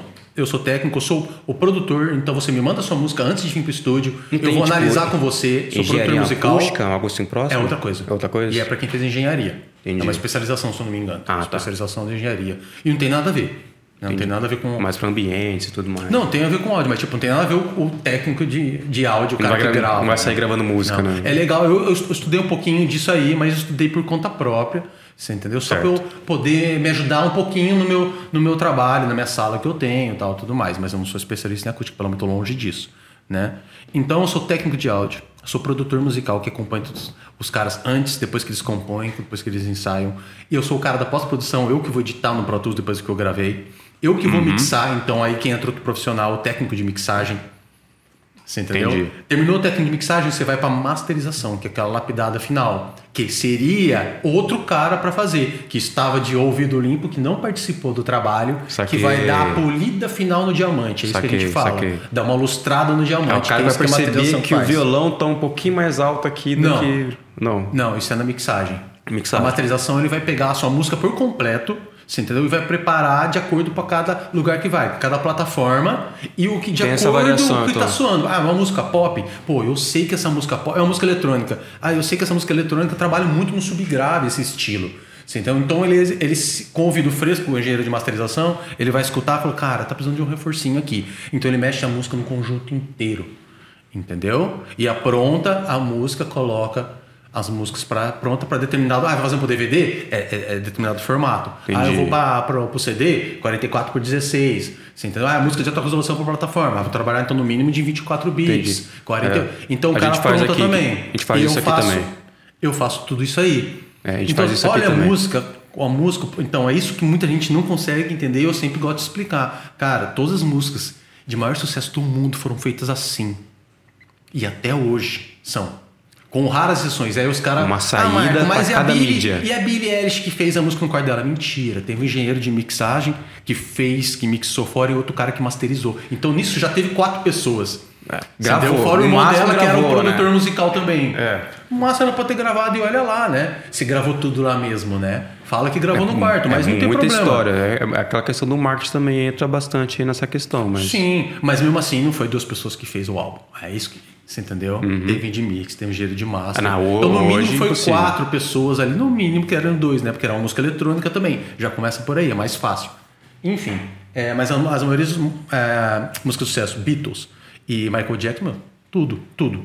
As músicas, vê as músicas mais ouvidas do mundo, né? Que mais venderam, né? De bilhões, sei lá de quantos. São essas. Michael Jackson. Uhum. Passou por esse crivo de quatro Beatles, pessoas. É, Garth Brooks entrou nessa. Tem um monte de gente que entrou, Steve Wonder entrou também. Uma porrada de gente. Cara, todos eles passaram por esses processos. É um monte de gente, é uma equipe que trabalha para aquela música. Ou seja, uma equipe te trabalhando, pensando, todo mundo pensando naquele trabalho, não é melhor do que duas pessoas? Ou Sim. quatro, uma banda se autoproduzindo? Então, vamos lá. É, Eu sempre gosto de trazer também para. eu- Porque eu quero estimular isso, por exemplo, para as pessoas que gostam muito de música, mas seguiram outra carreira que a gente estava conversando lá no começo. Por questões culturais, porque, ah, não, vai fazer direito que é melhor, vai fazer engenharia e por aí vai. Ah, então, para essas pessoas que gostam de música, que, que está dizendo aqui que, na verdade. Quem não- mas quem não gosta de música? É, enfim, mas eu falo assim, que quer trabalhar. Ah, quer trabalhar com música? Sempre teve o desejo de trabalhar com música, Não mas hobby. seguir outra carreira. É, não hobby. Ah, tá. Ela tá pensando assim, ah, tá, e não tô legal aqui onde eu tô, beleza, tô fazendo dinheiro, mas não tô satisfeito. O que está querendo dizer aqui é que ele consegue entrar nesse mercado e... É, eu, né? Eu sou exemplo disso. Exatamente. Mas que é, a gente precisa ter essa estrutura. A gente precisa ter o cara que vai ter o ouvido bom, a gente precisa ter o cara que vai ser bom, vai ter o conhecimento técnico em gravação, o cara que vai ter o conhecimento de software para poder finalizar e o cara que vai ter o conhecimento para poder é, entregar os arquivos MP3 É, mas isso todas as se, isso se ele quiser fazer um trabalho profissional. É, aí então, então, mas isso que eu tô falando, assim, se a gente já, desde o início, começa a pensar como profissional, mesmo não sendo, Claro, você vira um profissional. total.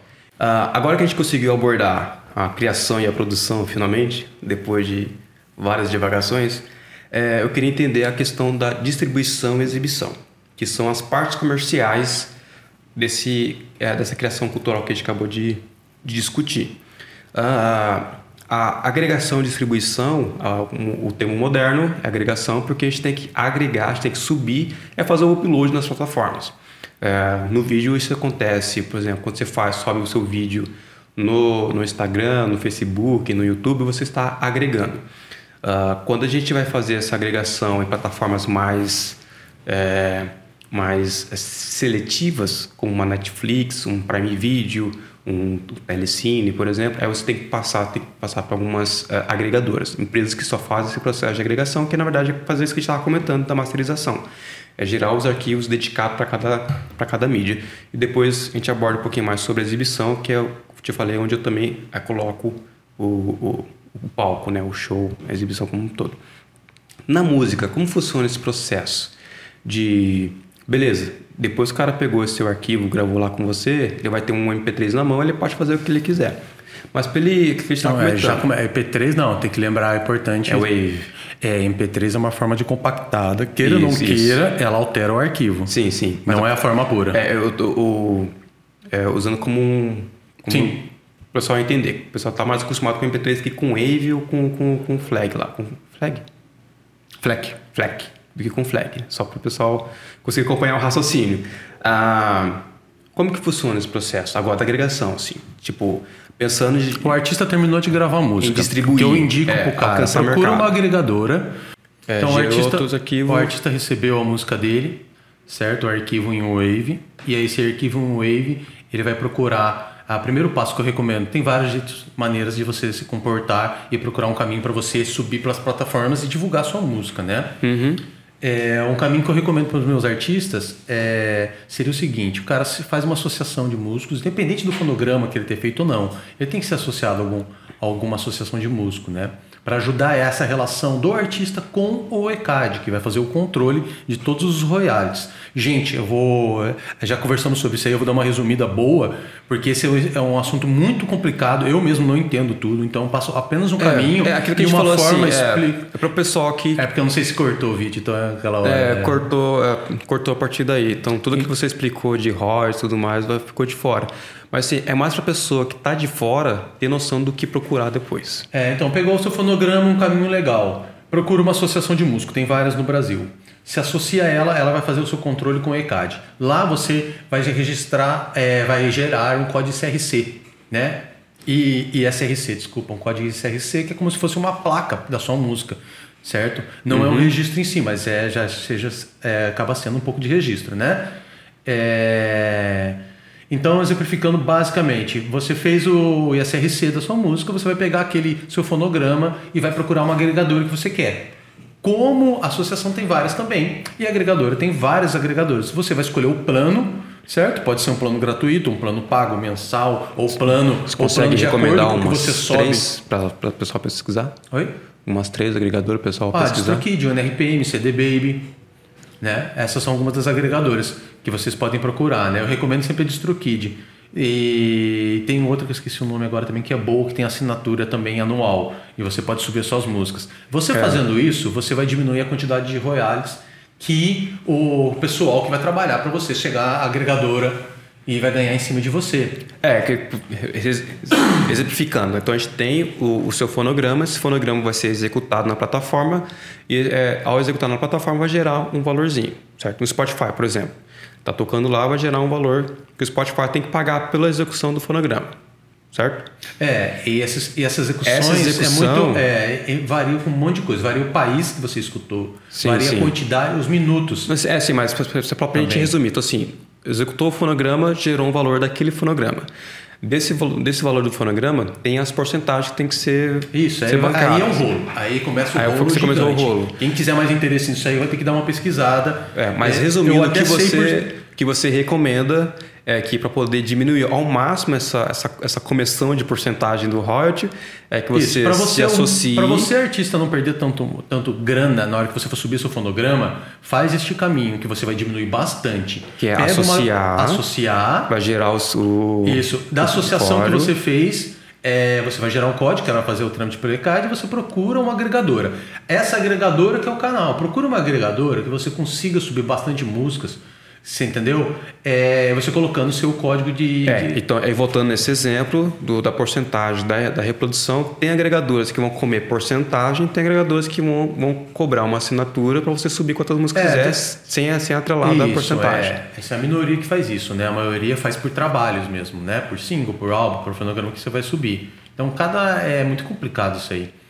É, procure você ler plano gratuito. Plano gratuito já é complicado. Se você não vai fizer esse uma porcentagem maior. Ele vai, porque o que, que ele vai fazer? Ele que vai cuidar de uma série de coisas que a associação faria. Você entendeu? Uhum. Entendi. Ele que vai gerar o teu código ali. Então isso ele já vai acabar pegando uma porcentagem, né? Então é melhor fazer esse, esse, esse planejamento seria uma das formas melhores para você perder menos dinheiro. Você entendeu? Porque é tão pouco o que vem da, da agregadora que vai ser repassado, porque divide em tantas pessoas, né? Vem, vamos lá, vou tentar exemplificar por cima para só pra vocês entenderem. A plataforma gerou lá tanto view. Lembrando que o gratuito não gera view. Então, se você usa o Spotify e grita, você não está ajudando ninguém. Já Entendi. começa por aí. Se você usa um- uma, plata- um Spotify gratuito, ela não gera o view para o cara ganhar grana. Ah, é só o premium que, que, que paga? E, se, se eu não me engano, acima de 33 segundos, 30, um minuto, não sei, tem um, tem um tanto, que você não, não vai contar como view. Entendi, Entendeu? Se o entendi. cara escutou 10 segundos da música, não vai contar como view. Entendi. Então tem umas coisas assim também. Olha só, é muita coisa burocracia. E se eu não me engano, eu não lembro quanto que é, cara. Se, quanto que tá? Eu tô por fora, 3 dólares a cada 5, 7 dólares a cada mil visualizações. Não Mil sei. reproduções. Mil, repro- mil é, visualizações e reproduções, né? Enfim, é, mil views lá que você tem no. Que conta como views, né? Audições lá, né? É, Mil- views. Ah, é, termo técnico. Enfim, então é complicado. Aí saindo de lá, é, desses views aí, desse, desses quantidade de gente que escutou música no Spotify, vai passar pro ECAD, vai dividir a agregadora. Os, primeiro o Spotify vai segurar a grana. Aí ele pega, ele pega uma boa parte. Esqueci as porcentagens, mas é a alta porcentagem que o Spotify vai pegar. Daquilo ali ele vai mandar pro ECAD. O ECAD vai separar a grana da, do ECAD, a grana dele, a grana do, da agregadora. Aí depois vem grana do compositor, grana do intérprete, blá blá blá, dos músicos participantes, blá blá blá blá. O. ECAD que faz o rateio? Boa pergunta, cara. Não sei se começa pelo Spotify ou o ECAD vai depois. Ou sai primeiro do Spotify e ele repassa pro ECAD, eu não sei a Então ordem. não vem no Spotify Mas direto é um pro artista. rolo, é um rolo tremendo, bicho. Ah. Não, não tem, é muita divisão, não vem direto. Entendi. Não, ele passa por uma, uma porrada de divisão. É um rolo do caramba, cara. E aqui no Brasil, que eu dei uma estudada, fora não é assim. Não é desse jeito. rolo é aqui no. Brasil. O rolê é aqui. Essa monte de burocracia, mais aqui do que fora do Brasil. É o Brasil, né? É, é o me saborzinho engano, brasileiro. Na Coreia do Sul, os caras estão pagando 17 dólares, ou é mais, 27 dólares por cada mil views. É uma coisa assim, é um absurdo de muito mais, ou 40 dólares a cada mil views. É uma coisa assim, é muito mais que o Brasil. Nos Estados Unidos, eu acho que é 17 Ah, dólares a mas- cada mil. E isso deve ser É. a relação de. Coreia do Sul é dos que mais paga bem. assim. É, mas isso deve ser a relação de assinatura do Spotify, de assinantes do Spotify com Não, reprodução, né? Ou plano não? gratuito de Spotify só existe no Brasil. É? Já começa por aí. Sério? Hum. Já começa por aí. Cara, uma vez, assim, só, só aleatório, assim, uma vez eu vi é, o pessoal comentando que tem as empresas americanas que, que fazem aplicativo, eles vejam, vejam é, no relatório deles de, de download de aplicativo, o brasileiro baixando pra caralho. Baixando muito o aplicativo. Só que é, aí eles vêm aqui achando que vão fazer um rio de dinheiro. Só que vai ver o brasileiro não tem um hábito de assinar o Premium, de assinar o Não Pro. tem, não tem. Aí, no, aí morre naquilo, naquilo lá. O, o BlaBlaCar, por exemplo, eu não sei como eles ganham dinheiro, porque aqui é, é tipo, você cadastra lá a sua carona. Eu falei, você tem esse exemplo que eu fui para São Paulo esses dias, eu usei o BlaBlaCar. Você bota lá a sua carona, a, a viagem que você vai fazer, vai cobrar tanto, e você paga diretamente pro, pro motorista. Não passa pelo aplicativo. Então, é, ah, como é que eles ganham dinheiro? Não, assim, só estão tentando. Marketing. É, só estão tentando Então conquistar pelo mercado. marketing. É conquistar mercado, ganhando marketing propaganda do aplicativo. mercado. Mas na. Europa não, na Europa é pago pelo aplicativo, é tipo Uber mesmo. Então, assim, as características do Brasil, né, que é bem diferente, porque aqui é uma população muito grande, então é interessante que esses aplicativos terem Na verdade, o problema aqui. sociocultural aí. O quê? Ah, Ué, vamos voltar pra música. Você entendeu? O brasileiro não quer pagar pra, pra ver música. Não quer. Arte. Não quer pagar pra arte. Ele acha que arte e música tem que ser de graça. sim, isso é bem Isso cultural. já foi totalmente cultural, cara. Só que aí também vem, aquilo vem, vem, que eu te falei, vem da cabeça também, do artista não querer cobrar pela sua arte. Ah, mas isso é pouco. Todo artista quer cobrar pela sua arte. Tanto que ele sente, a maioria dos artistas sente, é menosprezado pelo valor que, que você recebe em contrapartida Sim. das pessoas. Então, mas quer cobrar pela sua arte, mas também não, mas não entende a sua arte como produto, não entende que você precisa Isso, ter. isso é o principal. Entendeu? Você tem que entender que é um produto. Isso é Ah, mas eu sou artista e esse. Não, então, meu filho, você se esqueceu. Se você quer viver disso, você. ah, É aí que vem a diferença. É hobby, esquece tudo que eu tô falando. Ah, Trabalho. É um trabalho, bicho. Produto você vai ter que gerar. De onde você vai conseguir? Dando aula, você entendeu? Seu fonograma vai gerar, a sua imagem vai gerar, que pode gerar um produto de merchandising, e um monte de coisa, sua participação como imagem, né? Enfim, tem um monte de coisa, cara. É um monte de Uhum. É, coisa. você Mas acaba se você não uma for... figura pública, né? Que figura pública vira outra, outra história. É, se você não acha. É, aí isso é um produto em si. E o artista é um produto em si, a maioria deles. Uhum. É, influência. Eles mesmos são. É, hoje o mercado de influência tá gigante. Total, velho, total, cara. O cara vai poder te pagar se você é um músico meio conhecido aqui na região. Ô, ô, olha, você é conhecido aqui, você toca violão pra caramba. Todo mundo te conhece na região inteira, cara. Se você entra no seu Spotify, tem 30 mil visualizações. Nem é muito, mas tem 30 mil. Você é o cara da região. Cara, Aleph, eu tô vendendo uns tênis. Você não quer experimentar os tênis? Olha essa carta, velho. É. Pra você ver, porque eu sei que todo mundo vai ver você cantando violão. Aí você fala nos meus tênis, tal, tal, tal, tal. Aí eu te pago tanto. Pô, cara, é assim É, que funciona. E não tire sarro de quem faz isso, porque É, é, o isso é sustento isso é dele. normal, é, assim, é assim que vai. vai É assim que funciona É assim as que a gente vai fazer o cenário musical acontecer também. Como qualquer outro tipo de produto. Sim. Você entendeu? Isso não é deixar de ser artista. É que você entender que você é, é um empreendedor. Exato. E você é um autônomo. E se você não tiver um perfil de autônomo, de empreendedor, fica muito difícil. Eu aprendi como as outras empresas que eu tive. Tive academia de luta e tive uma empresa de informática. Você entendeu? 12 anos aí a mais. E aí, então, nisso eu aprendi o que, que era ser empreendedor. E eu vi que ser músico não tem diferença. Mesmo eu sendo produtor musical, eu não deixo de ser músico. Eu tenho minha banda, eu toco ainda, toco com os outros que me chamarem também. Dou aula, sou professor ainda também. É porque assim, é, cara, todo mundo escuta música. Todo mundo falar, escuta música. Ele- Pandemia, bichão. É. Quem, que, quem que manteve vocês são na pandemia? A arte. Pois é. Música, cinema, tudo. É, todo mundo ficava fazendo isso, cara. Na pandemia. O cara não podia trabalhar, ah, eu preciso refrescar minha cabeça, eu vou assistir um Netflix. Ah, eu vou escutar uma música tal. Cara, a arte é uma das coisas mais importantes que nós temos, é uma das coisas mais maravilhosas que nós temos. Eu vou falar da música, não vou falar das outras artes porque não é minha praia. Uhum. Cara, a música é a coisa, uma das coisas mais lindas do mundo, se não for a coisa mais linda do mundo. Eu sou suspeito para falar. E, e ela merece todo o respeito por todas as pessoas. E, e hoje. Por todos é, nós, principalmente é, nós que trabalhamos com música, cara, tem que respeitar aquilo.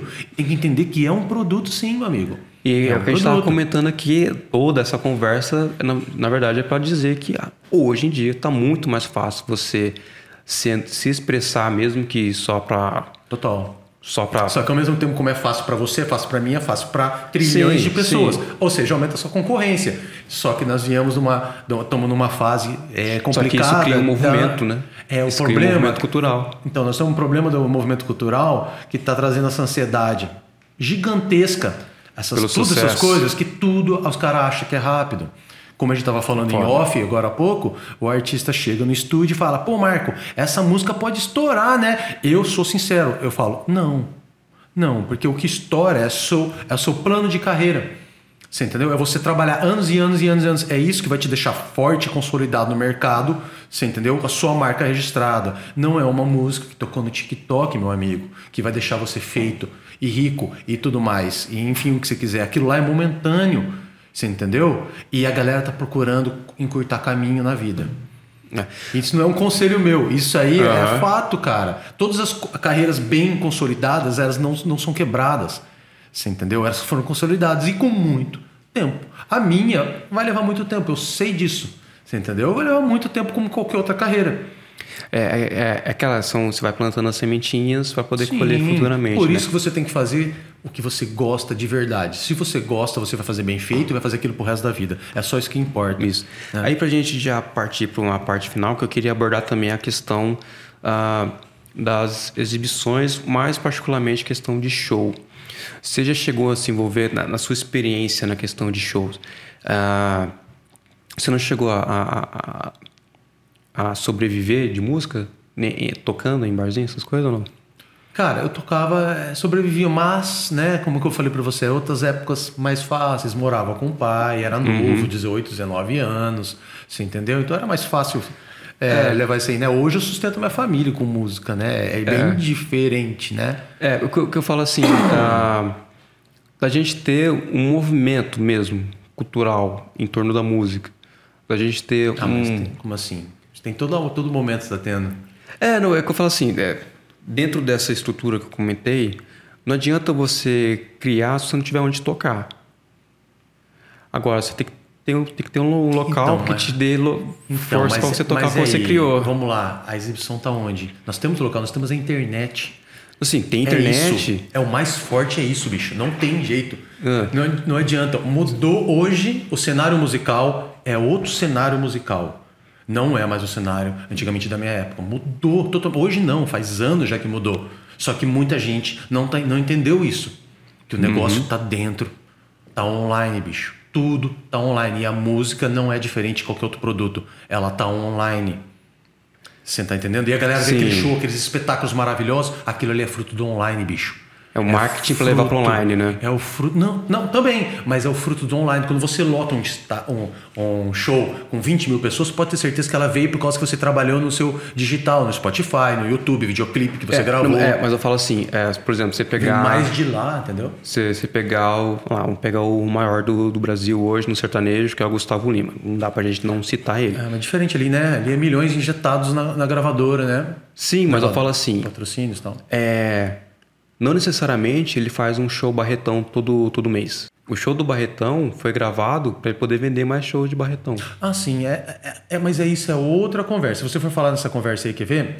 É outro tipo. Eu tô falando para pessoas amadores independentes, que é o pessoal que tá vendo então, a gente. A gente consegue descer que que é essa legal? escala. A gente consegue. Então, mas o que, que é legal? Você trazer tá... isso para nossa o escala. O que é legal a pessoa fazer é online. O que você está falando, ele fez um show você pode fazer, a gente faz isso muito direto, eu mesmo faço no estúdio também. A gente gravar shows, apresentações, ou a pessoa aloca um barzinho e, e faz um DVD. E a maioria dos DVDs são fake, só para te lembrar isso. Sim, sim, sim. São fakes. São né? shows fakes. São shows é, fakes é o, é o show para vender o show. Show para vender o show, ou seja, nada mais que é que é um, é. um, um clipe entre aspas, é um show. Eu, sei que eu, eu sei que eu cheguei a magoar Não, uma é um pessoa produto, muito cara, querida. Isso é um produto. Mas eu falei pra ela Normal. que pra quem, para quem já tem um ouvido um pouco mais apurado, você percebe que um DVD, vou nem citar nomes, mas tipo geral, é, é sempre regravado por cima depois. As vozes, cara, muito por causa do barulho. E também o cara tá preocupado com performance, para toda hora. Né? O diretor de Uhum. Vai arte vai, conseguir falar, para mandar o- galera, agora ele vai entrar, vai dar uma cambalhota, vocês vão pular e vão gritar, eba! Mas é, é, faz parte do show, cara. Isso não tem problema nenhum, eu não vejo problema nisso, acho legal. Eu também não, mas é que a- o o, que é público importante- leigo, o público leigo sente, porque não, peraí, ele tá, tá me enganando. Não, não tá te enganando, ele tá te entregando o melhor produto que ele pode entregar. É, isso não é problema. Se o cara gosta, ele vai gostar do artista. A verdade é essa. E vai, vai gostar mais porque o produto é muito mais bem feito do que fosse um ao vivo Sim. de verdade. Ao vivo de verdade vai ter muitas falhas. Correto? Ao, ao vivo é pra você estar lá no show. é, Ao vivo é muito mais o calor de você estar lá Eu presente. gosto mais de ver uns, os DVDs ao vivo, porque eu vim dessa época, né, cara? Eu gravava, Uhum. como eu falei, você gravava em VHS, shows ao vivo, de os caras tocando de verdade, sem overdub, sem nada em estúdio, né? Só mixado e masterizado ali, né? Com corte de imagem e tudo, mas sem overdubs. É a maioria dos shows, né? minha Mas eu época. falo assim, eu acho, eu acho que também é interessante que, aí falando da nossa região, porque a gente está falando de um. A gente não tem aqui na, na região, digamos, um- uma cultura de, de, de shows autorais. Tem, e tá mudando muito isso. Agora a região que você tá falando, se for Paraguaçu só, não é pequeno em Paraguaçu, não. Eu tô falando É. região inteira mesmo. É, Centro-Oeste Paulista. Pega Prudente, Marília. Cara, é muito forte. Bauru, tudo, São José. E vai embora. Aqui essa região perto, É. aqui, Ribeirão Preto e tudo mais. Essa região, cara, é uma região grande se você for pegar. Né? Dá quantos quilômetros? Nem sei, mas dá um raio bom de quilômetros. Acho que cara, dá é uns 100. forte, cara. Eu sei que. Esse negócio, esse, isso que você está falando, já é um dos grandes preconceitos que temos aí. Um mito que tem na sociedade e até entre os músicos. Mas eu vou tocar música autoral, isso não vai me dar retorno. Pronto, pensou errado, fica no, no cover. Você não vai ter retorno mesmo. Então, Joia, essa é uma Para, informação. para porque você já está pensando errado. É, essa é uma informação que, que me alegra, É. que, que me estimula. Então, assim, já tem esse cenário acontecendo. Faz muito tempo, cara. Muito tempo, muito forte. E agora cada vez mais forte. Mais forte. Cada vez mais forte. Porque hoje é muito mais fácil você produzir Sim. música na sua casa. Você entendeu? Com o seu coleguinha. a criação fazer um ficou mais collab. fácil, né? Ficou mais fácil. Roberto É Carlos, se ele cantasse o cover a vida inteira, não ia existir o Roberto Carlos. É, E mas todos os artistas. Titãs, se ele tocasse é, cover, o os fato- o outros fato- não existiam. Aí o fato, na realidade, é esse, assim, é, é possível você ser autoral. Talvez o pessoal não, não tente, porque eles se Sim, vê... porque é o que a gente acabou de falar. Tem um existindo preconceito. Acha, pô, mas ninguém vai me contratar sendo autoral. Cara, você faz o trabalho e as portas vão se abrindo. É simplesmente isso, tá? Isso não te impede de você levar seu plano cover em segunda instância Uhum. junto ou concomitante ao mesmo tempo seu autoral. É isso que o pessoal não entende. Muitas vezes você não precisa parar pra- claro, até você não chegar precisa lá, né? parar com o seu cover, mas lembre que o que vai te trazer o caminho são as suas músicas, não as músicas dos outros. Isso que vai te consolidar de carreira, de mercado, que vai te dar gosto em cada vez mais fazer música. E a evolução de você como músico, você entendeu? E como artista, tá nos seus trabalhos. Nos seus trabalhos. Ah, Cara, a gente está na mesma missão. A gente está na missão de construir um cenário, fortalecer É aí. o cenário é isso que regional. eu queria falar. Minhas últimas considerações é o seguinte, galera, nós estamos no meio da música. Puxa um, dá a mão pro camarada do lado, pega o rapaz que canta do lado, pega a banda do lado, se junta e faz acontecer. Que é Faz- isso que a é, gente tá faz pegando. show, faz quanto ensaio, mais junto, cria, quanto cria. mais junto a gente tiver, mais coisa acontece, mais forte a gente fica. Não pode É. dividir esse meio. E não é concorrência, cara. Porque assim, se você tiver espaço três pra todo mundo. Se, tiver, se você tiver cinco bandas de rock na cidade, você faz um cenário de rock, Tem velho. espaço para todo mundo, cara. Você faz cenário, Espaço para todo cenário. mundo brilhar. Quem faz cenário é a gente. Então, É, não tem concorrente, não é Fórmula 1 quem chegou É, primeiro, mano. não existe isso Não, na música. é. Você entendeu? Então não vamos transformar, vamos se unir mais, cada vez mais, dar a mão, preciso de alguém. Eu É. sempre faço essa correlação, comentei contigo, correlação entre bandas. Eu sempre falo, ô, você precisa juntar o cara da banda para abrir para você, ou eu tenho uma banda fulano de tal. Você entendeu? A minha própria banda, a gente Show. puxa outra. Então é, vamos se unir, que a gente faz esse mercado ficar filé. Marco, Oh, brigadão, velho. obrigado, querido. Obrigado Nós ficamos aqui umas três horas conversando, duas e meia fora do ar. Nós falamos tanta coisa. É, falamos, é, Infelizmente passou. Não se esqueça de se inscrever aqui no Prosa Fora e também de seguir o Estúdio Maestria. Tem o canal no YouTube? Temos o canal do YouTube, Estúdio Maestria com Y. Veja, Estúdio, Ma- Estúdio Maestria com Y. Você que está no YouTube vai ver aqui o, cardzinho vinculado ao canal do Estúdio Maestria. Para você que está no Spotify, confira lá na des- descrição que eu vou deixar o link com certeza. Se não tiver, por favor, me cobrem. E se eu falei alguma asneira aqui, não tem problema, você pode comentar, mandar mensagem. Estou aberto aí a qualquer discussão, tá? Não tô aqui apresentando nenhuma verdade absoluta. Nem Tô- eu, que é papo de papo de é o prosa É, o pro- fora. é um prosa fora, é um prosa então, fora. nós adoramos haters. É, né? é, não tem problema. Adoramos haters. Pode, Eu- pode eu- xingar eu que a gente, hater. a gente constrói em cima disso. É, engaja, engaja. É, no... E a gente constrói, gosta de crítica. É, assim, no seu falou merda, babaca, eu já consegui entender que alguma coisa você não gostou. É, ou você não gostou, ou a gente tem que aprender a falar diferente. É, não, é, uma coisa assim vai. Mas tamo aí, cara. A, a nossa intenção justamente é construir esse cenário. Então a gente estamos nessa fase de discussão mesmo. Então, pode mandar um comentário, o Instagram do Prosa Fora tá aí aberto pra você mandar mensagem, mandar uma coisa, enfim. Não se esqueça de se inscrever nos canais e nos seguir nas redes sociais para você acompanhar os próximos episódios. Estou voltando aqui com a produção recorrente do, do Fora. E, e é isso. Muito obrigado pela sua atenção. Até a próxima. Tchau. Falou. Valeu. Valeu!